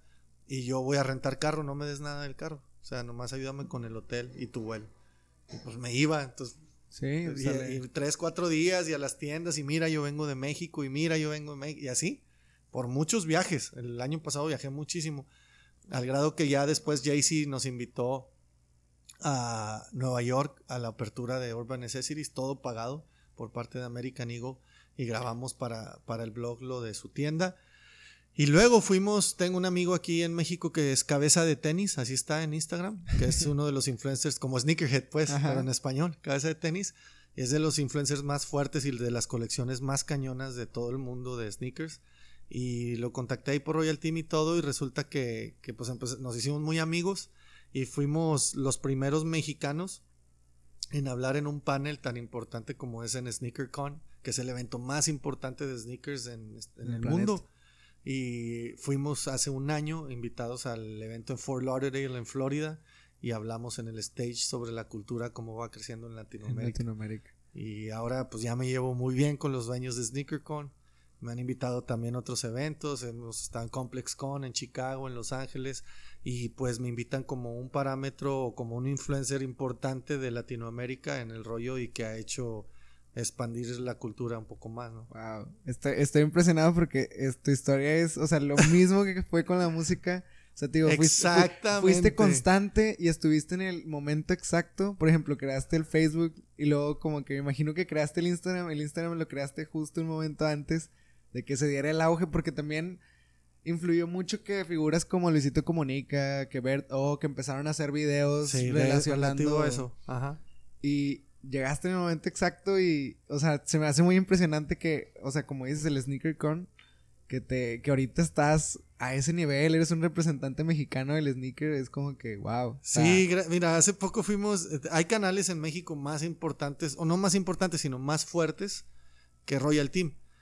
Está Lay Stop, están los de los tenis, está Legendary Kicks, que ellos ya existían. O sea, hay mucha gente que tiene también muchos seguidores. Y ahora que fuimos a Complex, Crep Protect, que es una marca de limpiadores de tenis muy famosa, son de Londres. Eh, Crep nos invitó a varios eh, medios mexicanos, nos llevó a, Los Ángeles, al Complex Con. Y estaban todos impresionados porque decían, eh, güey, todo el mundo conoces, porque estábamos, no sé, tomando fotos y llegaba, ¿qué te puedo decir? Kai Somar, que es un vato muy importante que ellos ven y que todos admiramos y llegaba, hey, Roque, what's up? Y preséntamelo, preséntamelo. Y yo, está bueno, mira, son unos amigos, quieren una foto. No, es que hiciste la talacha previa, o sea, tú te aventaste el, como dices, el ir a viajes Todo para... camino, ¿no? Ajá, o sea, Entonces, eh, eso es muy satisfactorio y, y, yo soy muy dado a que, pues si yo lo logré y te puedo ahorrar todo lo que yo tuve que hacer para lo que lo logres, pues órale va, pero hay también maneras, ¿va? Hay quienes te lo quieren hacer a la mala, hay quienes, quienes te dicen que sí, luego te dan una puñalada en la espalda. Sí, sí. Y, pero es como pues lo que hizo ahorita de lo de los cangrejos, o sea que suele surgir esa envidia. Suele surgir esa envidia. Pero eh, yo creo, yo considero que me ha ido bien porque tengo una experiencia ya vivida que fue la música, que es muy similar, porque no deja de ser un medio visual. Celoso. Exacto. Entonces, este, eh, está muy cañón que todo eso me ayudó y lo estoy tratando de usar a mi favor y me ha estado funcionando. Eh, pero no fue nada fácil, o sea, de, tener todo a no tener nada y luego otra vez qué voy a hacer y pues estaba en las bodas y luego pues sí, pero que, yo no me sabía hacer música. Y dije, entonces tengo que hacer música, ¿qué más sé hacer? Nada.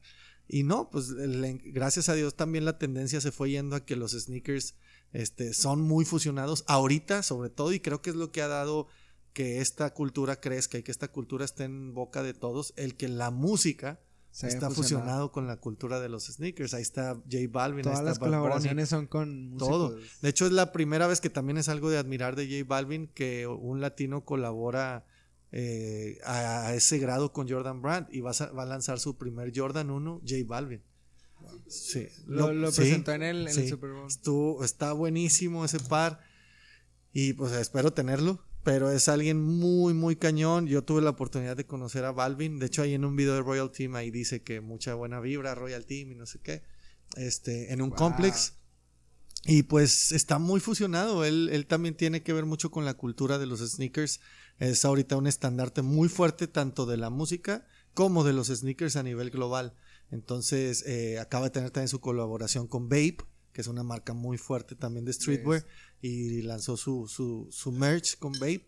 Entonces está cumpliendo sueños que que nos van a poder facilitar todavía un poco más, digo, entre comillas, porque es muy difícil, pero el acercamiento a todas esas Los marcas latinos. como latinos, ¿no? Sí, totalmente. Y pues es un mérito más cañón de que, de, que- de- para mí mismo, o sea, personal, el decir, oye, pues lograste hacer algo que no tiene que ver con la música o estás logrando algo que no tiene que ver con la música y para mí es muy satisfactorio que me digan, por ejemplo, ah, cantaba así. ¿En dónde estabas? En Cumbia All Stars. No me digas, ¿a poco tú eres? par-?" Sí, es muy chido porque así no tienen la excusa de que te dicen, no, como era de Cumbia All Stars, eh, por eso hizo esto. Ahí ya no aplica. Entonces, para mí eso, al contrario, en lugar de ser algo de que, uh, ya no se acuerdan de mí, no, es algo muy chido de que no necesité agarrarme de eso De para poder lograr hacer algo. Obviamente me costó más.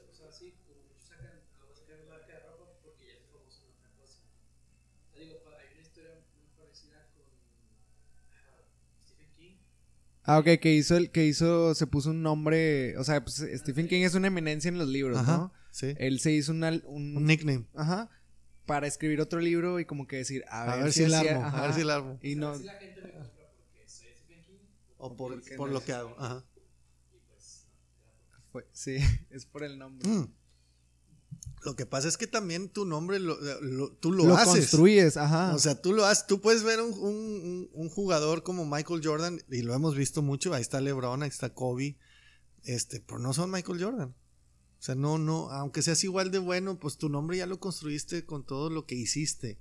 O sea, no es el nombre en sí. Yo siempre he dicho, cuando, no, es que el nombre no me late, me acuerdo cuando Voices, es que el nombre no me late, hay que poner un nombre, Ay, le digo, ¿y te late el Bronco? O sea, te late botellita de Jerez. O sea, yo soy de la opinión de que tú haces al nombre, no el nombre a ti. Sí tiene que ver a lo mejor el que sea catchy, que sea algo así, pero no lo es. O sea, tú haces el producto. sí, tiene que haber fondo y tiene que haber forma. o sea, Totalmente, Ajá.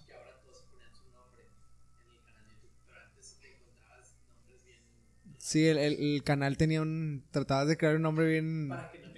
Ajá. Ajá. Sí. Está muy loco. Oye. Ahorita, ahorita, de hecho, nosotros en Royal Team eh, éramos cuatro. O sea, estaba Rodo, estaba Ben, estaba Nando, que también nos ayudó a subir contenido un tiempo. Estoy yo. Pero se empezaron a agarrar su trabajo y se fueron otra vez al DF y así. Perdón. Entonces me empezaron a dejar toda la chamba a mí. Y ahorita estoy intentando hacer algo. Te digo intentando porque entre mi Instagram, el de Dejando Huella, el de Royal Team, y tengo un proyecto nuevo que se llama The Ultimate Room en Ciudad de México, en la colonia Roma. Ahorita les platico más o menos. Este, pues no me da el tiempo. Entonces hice un hashtag que se llama Todos somos Royal Team. La idea es que cualquier persona que sea entusiasta de los sneakers no necesariamente debe tener muchos pares y eso no nada que ver. Este puedan poner sus vivencias o los pares que les gustan o las fotos que quieren en Royal Team. Entonces todos somos Royal Team. Si tú eres youtuber y, te gustan los sneakers y estás empezando a hacer videos y dices, oye, pues mm, ahorita necesito algo donde me puedan ver, haces un video, que esto va para también los que nos están escuchando y viendo, haces un video de lo que a ti te gusta, puedes decir, mi par favorito es este, y hablas del par, o me fui a TAF, al centro, y me encontré estos pares, y este es mi canal, y gracias a Royal Team por invitarme, entonces nosotros lo subimos a Royal Team TV, y que vean tu canal, o sea, vean su canal y vean su contenido y dirigirlos a que se suscriban a esos canales para tratar de crecer la cultura todavía más. Sí, o sea, el chiste para que crezca más, pues hay que ayudarse, ¿no? Hay como que- Totalmente. taparlos. Es lo, es Totalmente. lo mismo, la misma filosofía que traes, o sea, de Sí. no de no ser ese cangrejo que está estirando a los demás hacia abajo. Entonces que- es lo que estamos intentando ahorita. Ahí la llevo. Eh, por lo pronto, toda la gente que sube su foto y pone el hashtag Todos somos Royal Team, este, me meto a Royal Team y empiezo a, a repostear todas las fotos de todos los usuarios que ponen el hashtag de Todos somos Royal Team. Ok. Algo que quería tocar, un tema muy importante. Como, como la responsabilidad social. Este. Este negocio es caro. Sí, ¿Te ha tocado ver así como que historias de que, ah, este vato sacrificó todo su dinero y, y así como que no le quieres decir de que, oye, carnal, no lo compres, mejor después. Sí, sí, sí he visto, me ha tocado muchos, ¿eh? No uno. Yo conozco gente, es más, conozco, híjole, te voy a decir un ejemplo. Yo estaba jalando en un lugar y cerca tenía un, no quiero decir el nombre porque entonces van a saber quién es. Pero un como mercadito, pues. Un, un este mercadito como tipo Oxxo, Seven, así. Este. Y el chavito veía los videos. Entonces, una vez entro, no me había tocado verlo. Y era paquetero. Y me dice, oye, bro, este, yo veo tus videos, güey. Este me gusta mucho lo que subes y cómo te vistes y que los tenis y que, ah, qué chido, bro. Y ahí empezamos a platicar y me dio su Instagram y todo el rollo y me dijo, no, yo quiero unos Yeezy. Te estoy hablando de hace como tres años. Quiero unos Yeezy y pues me los quiero comprar y este, pero pues también caros. Ahorita las reventas son ocho mil pesos, siete mil pesos. Y pues cuánto te gusta que gane él, ¿verdad? Como paqueterito. Dice, yo estoy aquí trabajando para hacer lana y voy a la escuela y vengo otra vez a jalar y, así. Para no hacerte largo el rollo, como al año y medio se los compró. Wow. Dice, tuve que jalar más de un año ahorrando para comprarme el par. Sí quería decirle, oye, ¿cómo vas a gastar todo tu año de esfuerzo? Pero a final de cuentas es algo que él quiere y eso le da también a, o sea, la iniciativa a que lo que quiera lograr, lo, va a lograr.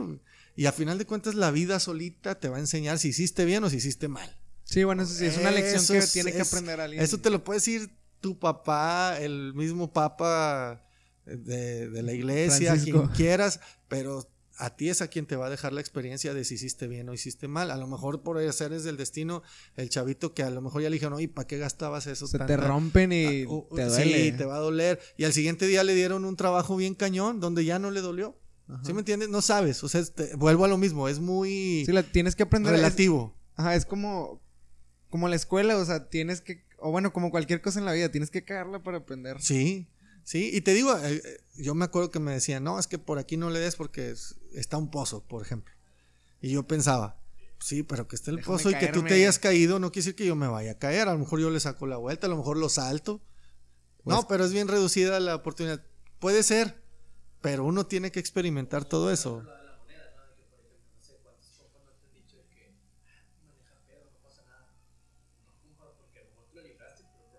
Exactamente. Te digo, ya son probabilidades, es relativo y a final de cuentas tú lo que tienes que compartir o lo que yo trato de compartir con gente que se acerca a platicar conmigo es mi experiencia y cómo me he ido a mí. Si te sirve de algo, lo que te sirva, agárralo. Pero hay cosas que a lo mejor no te van a servir porque también los tiempos van cambiando y tú te vas a ir adaptando a lo que está presentándose en el momento. Yo cosas que pasé, pues hace años no existía YouTube, no existían los celulares, a mí me tocó. Tanta conexión entre gente. Exacto, entonces ahora todo, para mí yo siento que debería ser más fácil porque tienes más accesibilidad, pero a la vez tienes muchísimo más competencia, se, te cuadruplica o quintuplica, porque ahora todo el mundo tiene ese alcance.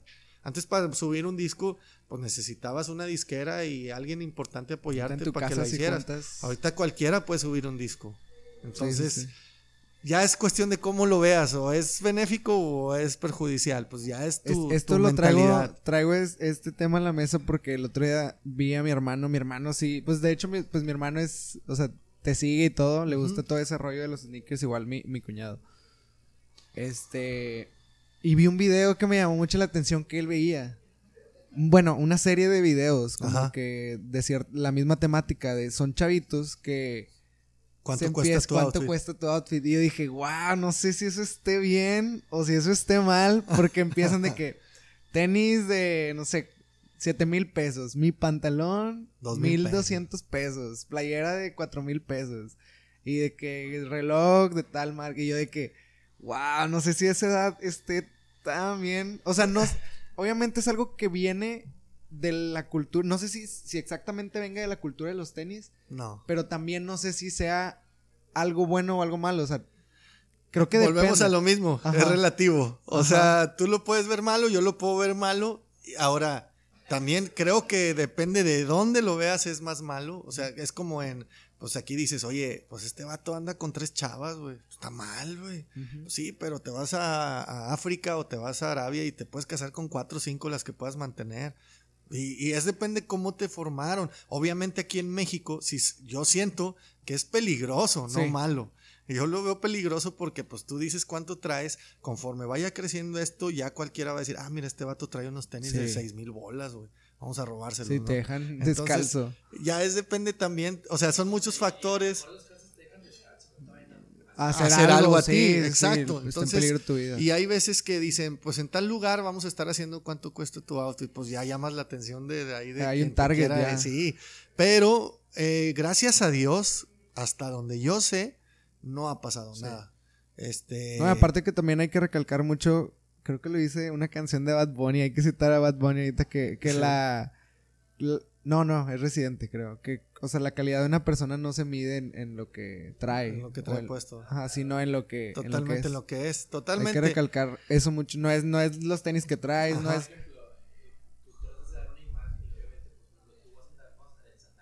No, Claro. Ajá. Al fin de cuentas no deja de ser un reflejo de lo que, o sea, eh, creo yo también es la cultura de los sneakers, o sea, como que es un reflejo, tratas de reflejar este lo que eres mediante, en este caso, el vestir, o sea, que creo que todos tenemos eso, querramos o no, Sí. a lo mejor yo quiero ser más simple y no sé, siempre uso negro, siempre uso blanco, a lo mejor tú no, tú quieres mostrar que es algo que te gusta, que es extravagante, inclusive hasta en cosas pequeñas, o sea, me gusta Game of Thrones, tengo una playera de Game of Sí. Thrones, es lo mismo que los tenis, o sea, me gustan los tenis, bueno, Y- chécate que traigo unos tenis. Claro, y es aprender, ¿eh? Yo, yo toda mi vida también usé ropa negra, por ejemplo. Porque aparte era muy delgado, güey, muy delgado. Yo entré a empezar a hacer ejercicio en el gimnasio hasta los 18, 17 años finales. Ya gracias a Dios no lo dejé. Este. Y siempre me ha gustado el ejercicio, pero me vestía con mis pantalones bombachos, con mis playeras bombachas, porque no me gustaba verme flaco. Flaco. Este, y con el tiempo fui aprendiendo y me fue gustando la moda, esto del streetwear. Y pues, oye, este vato también está flaco y no se ve mal, güey, esto que trae. Pues déjame, lo intento. O sea, yo, yo sacarme de un color negro o blanco, no, hombre, vato, era, mi ropa era todo negro, blanco, negro, blanco, más negro. Este, y luego ya fue como que, oye, pues no se ve mal este rojo, y no se ve mal este azul, y no se ve mal este amarillo. Ah, bueno, y tengo menos, obviamente, pero me animé a dar ese cambio y obvia, o verde y digo pues a lo mejor no es algo que me pondría a diario esos colores pero ya sí Ajá, o sea ya más universal ya, me, me arriesgué a, a ver otras cosas más nuevas no y creo que de eso se trata de estar experimentando sí algo que te defina por ejemplo yo me compré un Yeezy es el único que tengo en toda la historia es el único Yeezy que he comprado y me lo he puesto una vez güey. o sea, ¿Cuál Yeezy que, es? ¿no? el Jachel el Reflective Ok. y es algo que no lo puedo evitar, no sé. A lo mejor ahí sí. De hecho, subí una foto con ellos y todo de Adidas. No he vuelto a subir nada. Porque pues no me da por comprar pares de Adidas. O sea, a lo mejor si me regalaran, pues bueno. Pero por ejemplo, Reebok me regala pares y sí los uso. Y sí los visto. Y sí salgo en fotos con Reebok porque me los dan. Pero yo ir a comprar, híjole, no sé. A lo mejor Reebok sí, porque es más accesible. Pero una Adidas, un Yeezy te va a costar seis mil bolas, cinco mil y pico en la tienda. Y digo, prefiero pagarme un Jordan de tres Por mil y pico o, o algo con más hype que te da cinco mil pesos que cueste eso y mejor que un Yeezy, yo. Soy, mayo- soy más old school, soy más fan de Jordan, etcétera, ¿no? Pero sí lo intento, o sea, es- la prueba está que me compré esos Yeezy, me gustaron, pero los he usado una vez. Entonces, a final de cuentas, sí haces lo que, lo que a ti te plazca, pero también es, es válido experimentar de repente. Ok, y hablando ahora sí, siguiendo con los tenis, ¿cuáles son como que los tenis que te han marcado? Tus tenis parteaguas. Mira, el- yo tuve una colección cuando estaba en Cumbia. Me alejé del básquet porque pues, estaba en la onda de la artisteada y no tenía tiempo absolutamente de nada. O sea, teníamos de tres a cuatro fechas por Sí, semana. el viajar te quita mucho tiempo. Demasiado. Y estuvimos preparando todo el show como dos, tres meses en Acapulco y no salí de Acapulco. Entonces no, no hubo tiempo. Y llegué a tener 140 pares. Eh, pero entre pares de high-end, de básquet, de todo. O sea, cosas no tan hype. Eh, pero con el tiempo creo que esa es la primera etapa de cualquier sneakerhead. Quieres tener muchos.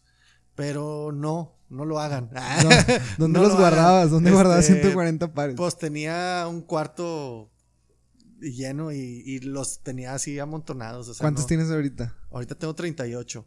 ¡Wow! Son bien poquitos. Sí, pero ahí te va. Ese proceso fue de que descubrí después que había pares de mucha calidad, a pesar de ser Jordan, a pesar de ser Nike, eh, colaboraciones, cosas así. Y dije, descubrí otro mundo.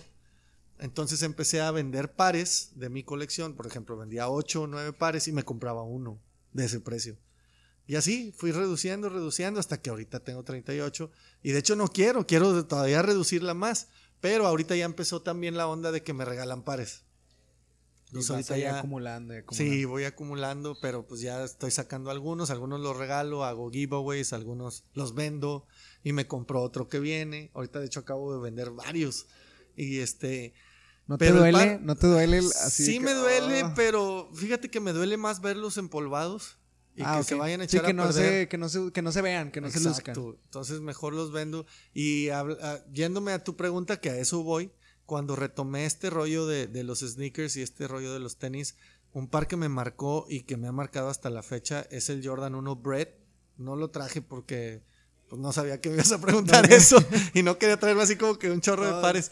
Pero ese, el Jordan 1 Bread, eh, creo que fue un parteaguas en la historia de los tenis, por eso me gusta. Eh, hay un, en el último video, si van a Royal Team TV, que está ahorita, no sé cuándo salga este video, pero dice un par de 1984, véanlo.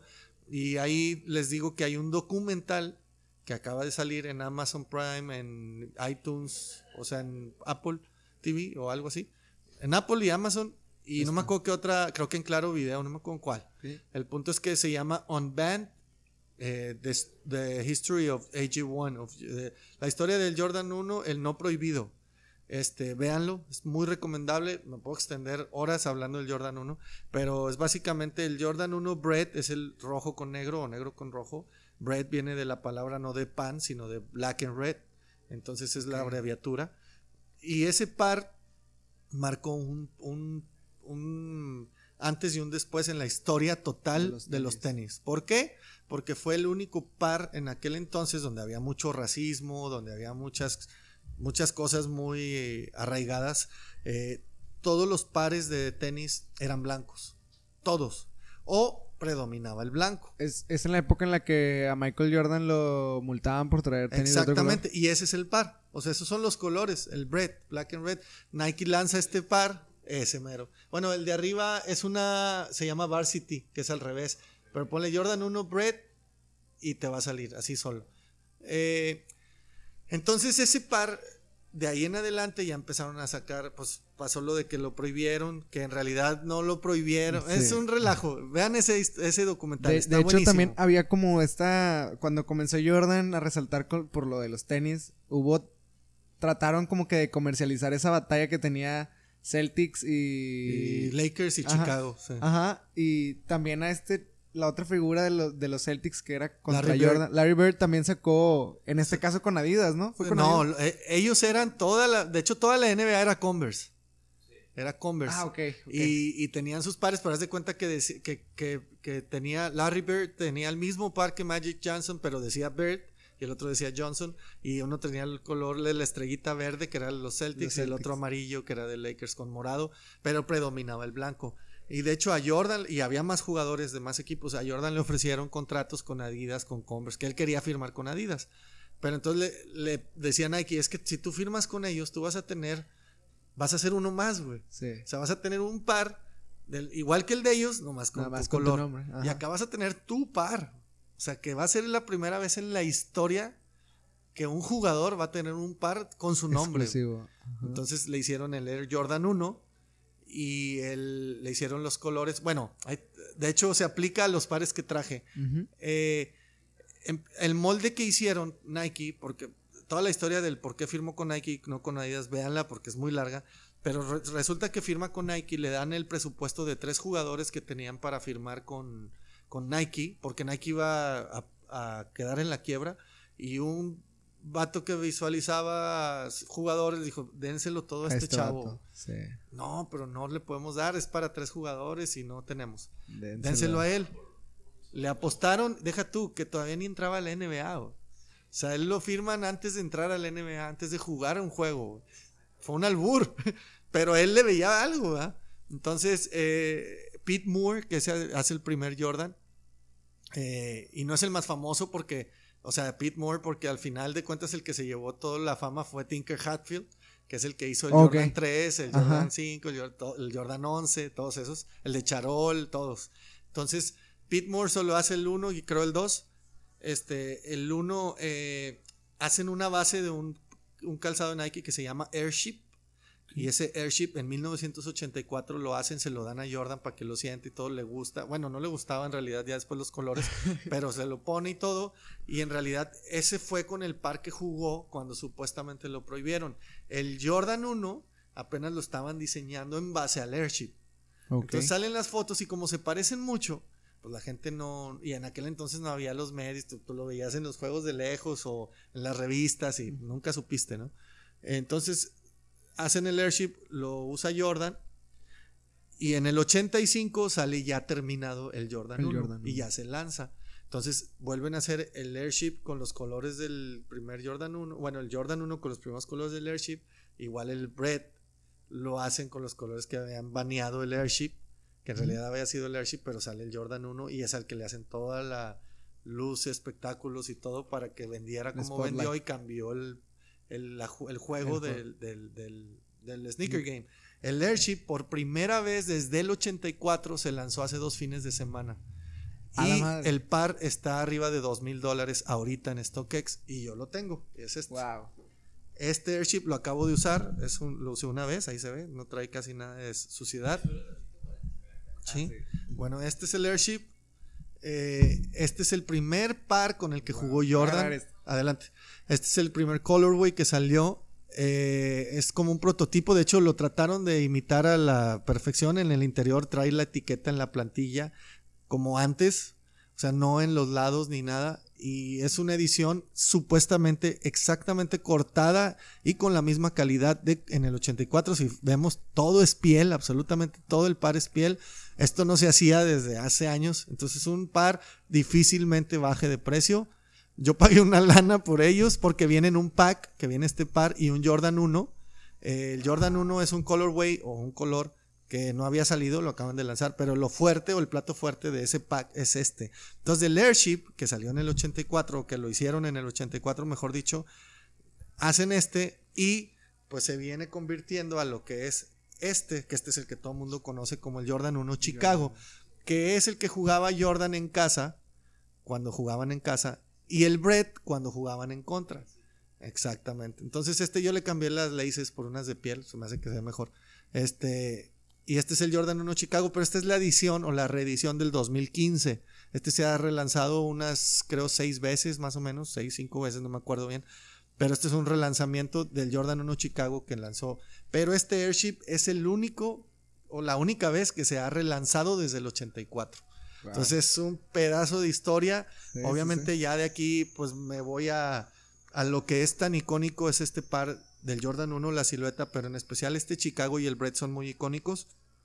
Y el Chicago, por ser el primer par, o uno de los más icónicos de cuando Jordan empezó los juegos, hicieron la colaboración con Off-White, que es el par que tengo acá, eh, que le dieron a Virgil Abloh, un diseñador, ah, que ahorita es el diseñador de Louis Vuitton, eh, por lo mismo del auge que tuvo sus diseños, le dijeron, rediseña 10 siluetas de Nike. Entonces él tuvo que hacer algo nuevo o innovador respetando la silueta. O sea, para mí se hace dificilísimo. A mí se me hace más difícil hacer algo nuevo, por ejemplo, con una rola que ya existe y que fue un hitazo, a hacer algo, una rola nueva. Sí, exacto. O sea, respetar eso y que sea exitosa. Sí, porque la puedes regar muy, o sea, sí, puedes decir, no, hombre, ya la deshizo y que, ¿sí me entiendes? Entonces, algo tan icónico como un Jordan 1 Chicago y que te digan, oye, hazlo otra vez, a ver cómo te va. Y hace, rompe los récords de ventas. Bueno, sobre todo es muy limitado, pero rompe los récords de precios. Este par, que este es el Chicago 1 Off-White, para empezar la caja, es como si fuera una caja al revés. Todo a detalle lo pueden ver. es la marca que hace todo al revés, ¿no? Sí. Entonces, eh, si tienen la oportunidad de ir al canal, ahí está el review de todo, absolutamente lo que estoy hablando más a detalle. Pero bueno, esta es la caja. Y este es el par. De hecho, si ven la ah, caja está al revés. está al revés. Pero esta no es la caja del Jordan 1. Él lo hizo así como parte de su diseño. Esta es una caja de un Jordan ya más nuevo. Este. Y este par trae unas cintas que yo le compré. Estas no son las originales, tiene varias, pero me gustó. Ya lo he usado pero no lo he usado tanto. Lo he usado como unas tres veces y pareciera que ya lo usé un buen, pero es la idea del diseñador. Esta es la idea, ahí están las cintas. Lo puedes agarrar, ¿eh? no pasa nada. Este par yo pagué mil dólares por él. Ahorita cuesta más de siete mil y ocho mil dólares dependiendo de la talla. Eh, me ofrecían hace poco eh, treinta y tantos mil pesos en efectivo por él así como está y no lo vendí. Este es uno de mis pares queridos que no, no pienso vender. Le puse de hecho aquí el tag de Royal Team, la R. De hecho, esta es la marca que tiene como eso, pero en naranja, ¿no? ¿O no es esa marca? Sí, también. Sí, sí, sí. O sea, literal, exacto. nunca había, o sea, te digo, le di una buscada a lo, a, lo que te dedicas, obviamente, para no estar tan fuera de lugar. Y por también lo de mi hermano. Ajá.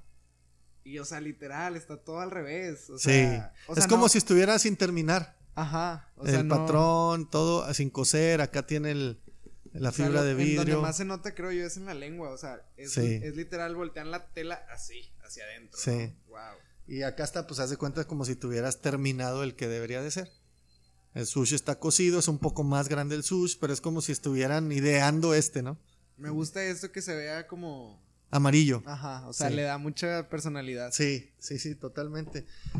Y pues es, todo esta, este valor y todo este rollo se lo ha dado la misma gente. O sea, el, mercado ha crecido demasiado, es uno de los pares más queridos eh, de los últimos años. De hecho, ganó al par del año cuando salió.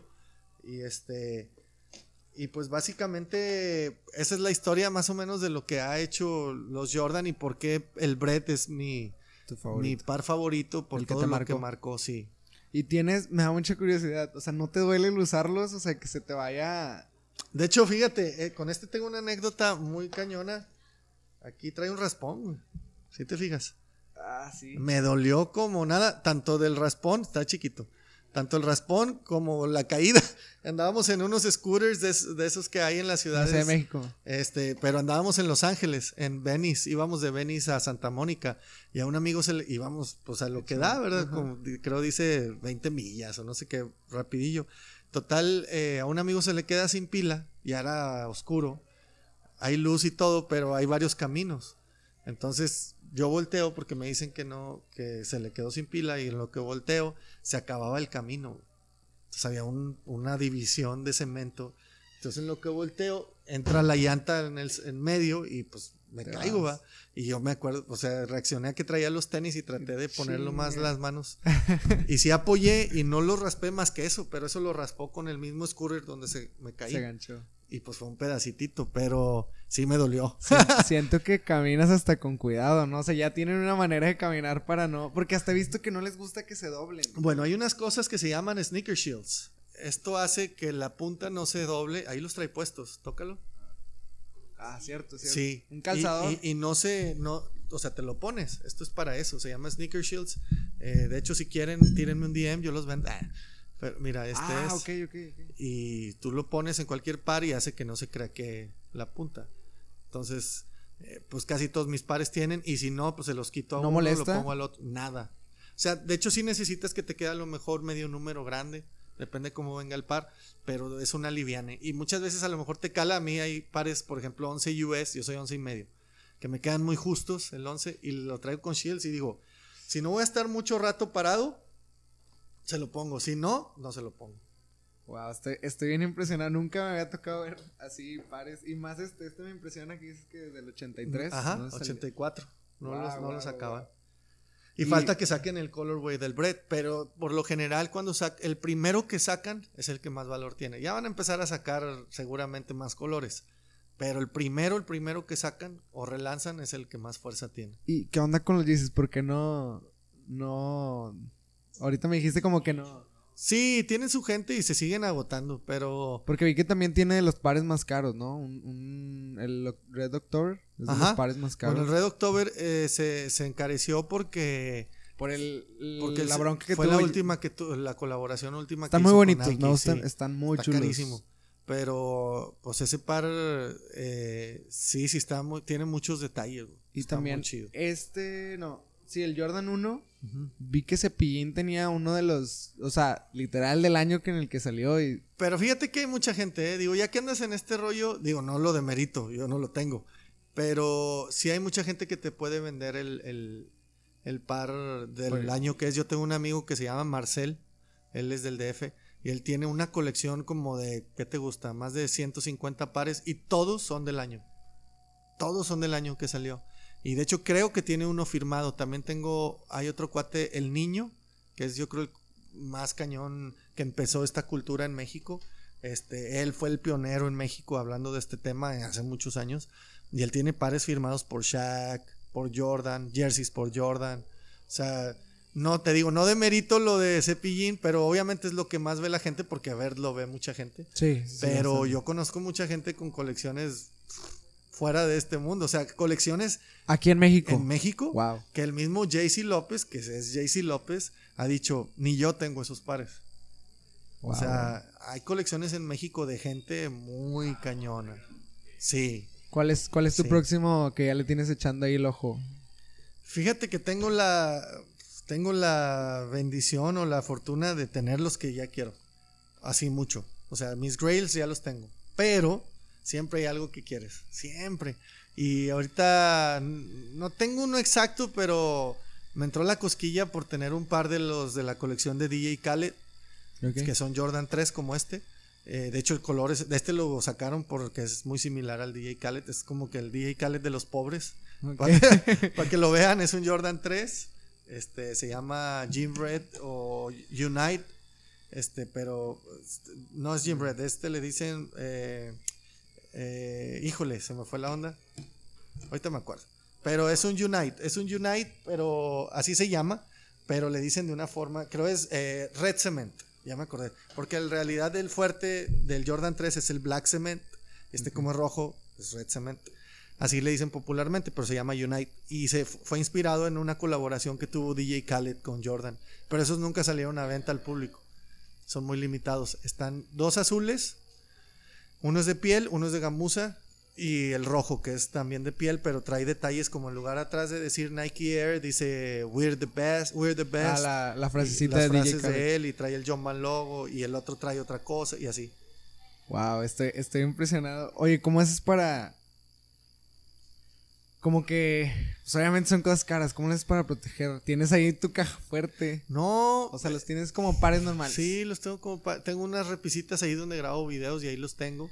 Ya pronto los voy a tener que guardar porque me voy a cambiar de casa, entonces tengo que guardarlos, pero ahí los tengo. De hecho, le entra el sol en la ventana y por eso algunos están más amarillos que ¿Nunca otros. ¿Nunca tuviste problemas de que ya son muchos tenis, que alguien te, tus papás o la persona que vive contigo o tú mismo que ah ya, es o los tenis o yo? No, fíjate que no no me han dicho, al contrario, ya también quieren comprar. se les eh, pega. Sí, sí, se les pega. Este, de hecho ahí mi mujer ya tiene sus pares también. Este, y ahora que voy a ser papá en junio, primero Dios, la niña ya tiene seis pares. sí, hombre, este. ¿Cuáles pares son? Eh, tiene un Jordan 1 Chicago Off-White. Obvio son custom porque no existió, ese par no salió para niños. ¿Cómo que custom? O sea, custom es cuando alguien los hace. Sí. Los mandaste a hacer. Los customiza, sí. Un amigo me los regaló. De hecho, shout out a mi hermano Tony en McAllen que me regaló ese par. Y este. Y tengo unos que compré ahí en Invictus y otros que me regalaron. Tengo casi todos me los regalaron. Nomás compré un parecito. Ok, wow, estoy impresionado con todo Sí, porque aparte hay custom, o sea, tú puedes tener este par y hay custom, customizers muy famosos como The Shoe Surgeon o DM Custom Sneakers. Tú los mandas o ellos te compran el par y te le pueden poner piel de cocodrilo, piel de ah, avestruz, sí, sí, sí, creo que sí eh, llega a Swarovskis, etcétera, ¿no? Ándale. Sí, sí, llegué a ver que te los reconstruyen y te los, vuelven a, construir conforme base a lo que tú quieras. Pero sí, está muy, muy loco todo el mercado. Y también en ropa existe eso. Y de ropa no eres tan. Sí, este, pero no tanto. Prefiero pagar un buen par que una buena playera, un buen outfit. Pero sí tengo, ¿eh?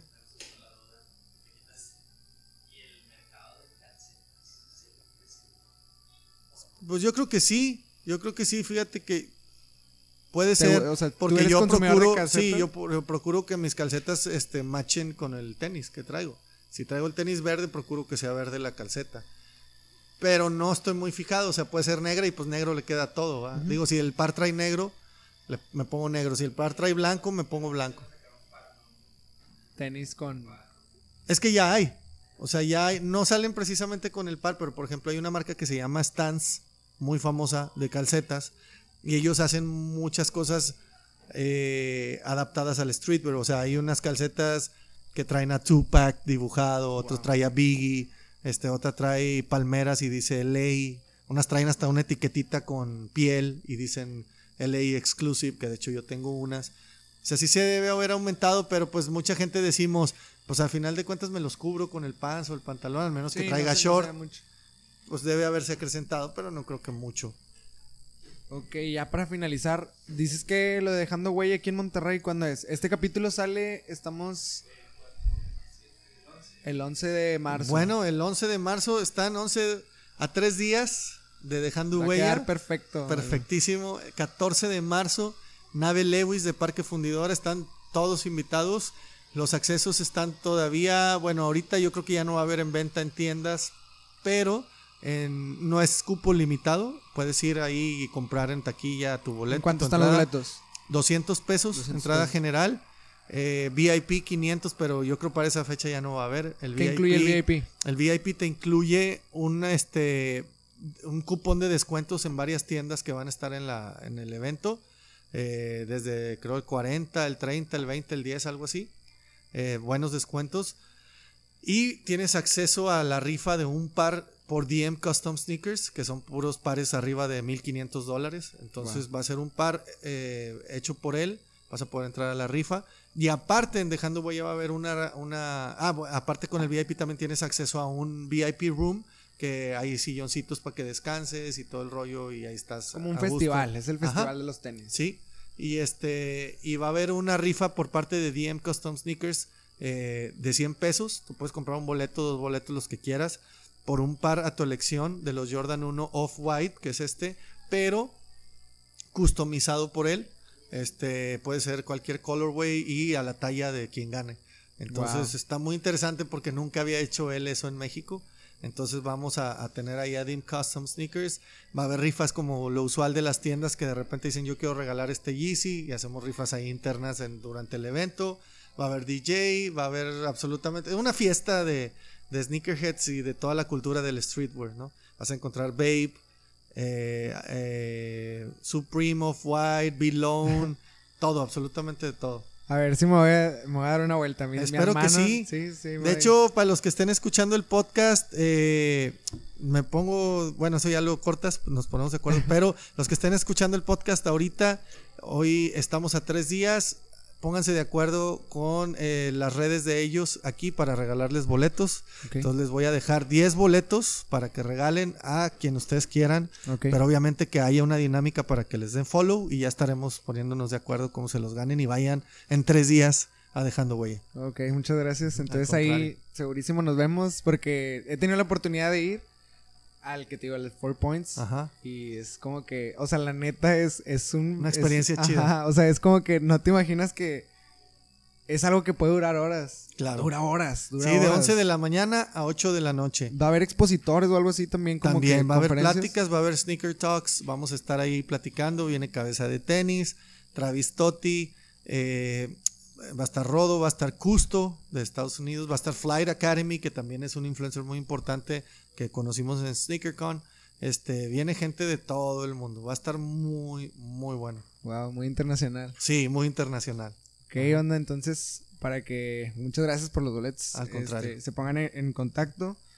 Y pues te agradecemos por compartirnos esto. O sea, ojalá y me dijiste que tienes, vas de viaje. O sea, me imagino que andas de viaje. Sí, para todos lados. De hecho, voy a dar unas conferencias así mu- muy similar a lo que estamos platicando eh, sobre lo que he logrado hacer hasta ahorita en mi vida y allá en la Universidad de San Luis Potosí. Wow. Pronto les digo la fecha porque la verdad no me acuerdo si era marzo o mayo, porque los dos eran con M. Sí, No pues ahí los que sigan en las sí, redes. síganme para que- redes para que estén pendientes, los espero ahí en la universidad. Eh, ahorita, pues a lo mejor ya, pues no, a lo mejor ya pasó, pero voy a Medellín, Colombia, este, a un evento de sneakers, pero esa es la semana que entra, entonces para cuando vean esto ya va a haber pasado. Chequen mis redes para que vean cómo me fue.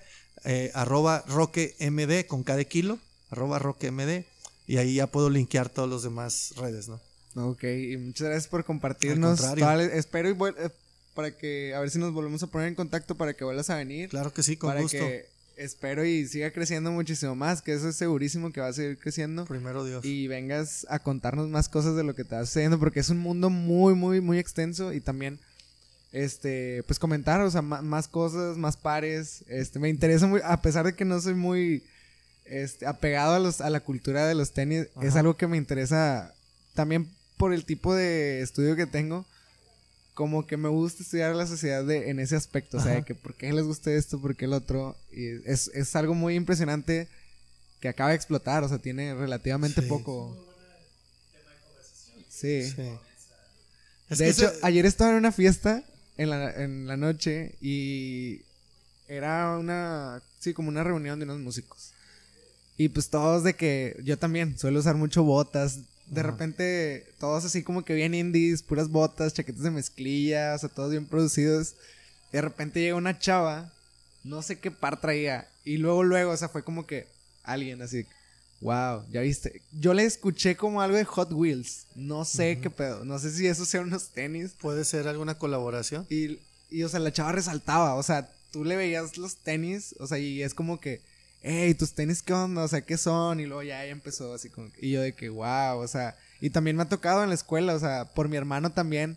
La gente que está muy pegada de esto, luego, luego su target es. La vista es voltear hacia abajo a ver los tenis. Dice el, el- un meme, I do, I, I do uh, sneaker contact before eye contact. Sí. sí, tienen esa costumbre de que mi hermano, vamos caminando por una plaza comercial y es de que, mira, mira ese tenis, ¿ya lo Trae viste? ese, sí, sí. Y yo también ya me acostumbré hasta cierto. No soy un experto, pero sí. No, y, dentro del streetwear también hay colaboraciones. Por ejemplo, hay una colaboración de Dr. Martins, las botas, Las con, botas. con vape. Carísimas. Sí, pues de Carísimas. Dr. Martens no son. Ajá. Entonces imagínate. Entonces, y esas collabs están. Digo, para usted, para todo hay en el streetwear. O sea, igual o sea, chamarras igual Vans, mezclilla. Vans no- también tiene colaboraciones, ¿no? Levi's con Jordan Brand. Ajá. Sí, que son estos de mezclilla, ¿no? Sí, Todos entonces mezclilla. para todo hay en el street, como que te digo, ya se acortaron las brechas en cuanto a, ah, tú eres de este estilo, tú eres de este estilo, ahora todo está muy mezclado. Sí, inclusive también hay, pues a mí me gusta más el, el- estoy metido en el rock and roll y ese pedo. Vi que hasta este chavo Gil Cerezo, el de Kinky, también, Ajá. o sea, hasta tiene como que patrocinios y la madre, usa Gucci, usa este Jordans, le- me ha tocado verle Jordans y todo ese rollo. O sea, ya, ya todo, Muy globalizado, sí, muy ya, ya todos lo aceptaron. Eso sí, está muy chido. Expandido, sí.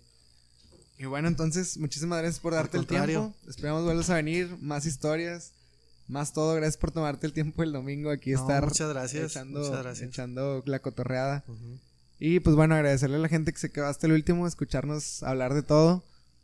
Y pues nos vemos en el capítulo número 32, nada más recordando las redes. Y también recuerden suscribirse, recuerden Compartir. eh, compartir, seguirnos en Spotify, seguirnos en, en Instagram, seguirnos en YouTube, eh, también en Apple, Apple Podcast. Ahí estamos en todos lados, en donde nos quieran escuchar. Para todo tenemos, a los que les gusta ver videos, a los que les gusta nada más escuchar, o a los que les gusta ver clips nada más. Ahí están los clips en, en mi Instagram. El mío es arroba kikecasmo. Eh, el tuyo, Roque, Roque MD, MD. Y el de Royal Team, arroba arroba Royal Team Sneakers. Ok, y Ociel siempre ayudándonos. Arroba Ociel Navarrete. Hay que también darle un micro. ¿eh? Hay que darle un Sí, micro. sí, Tiene buenas, tiene buenas preguntas. Sí, nada más porque la, la, la, la interfase no, no nos No, lo ya, permite. sí. Pero muchísimas gracias, Ociel. Y muchísimas gracias, Roque. este, ahí el Royal Team también. Esperemos si vengan más personas del Royal Team. Claro que sí. Si gustas recomendar a alguien, libre de que venga alguien aquí con nosotros al podcast. Claro que sí. Aquí estaremos. Entonces nos vemos a la próxima. Hasta luego. Peace.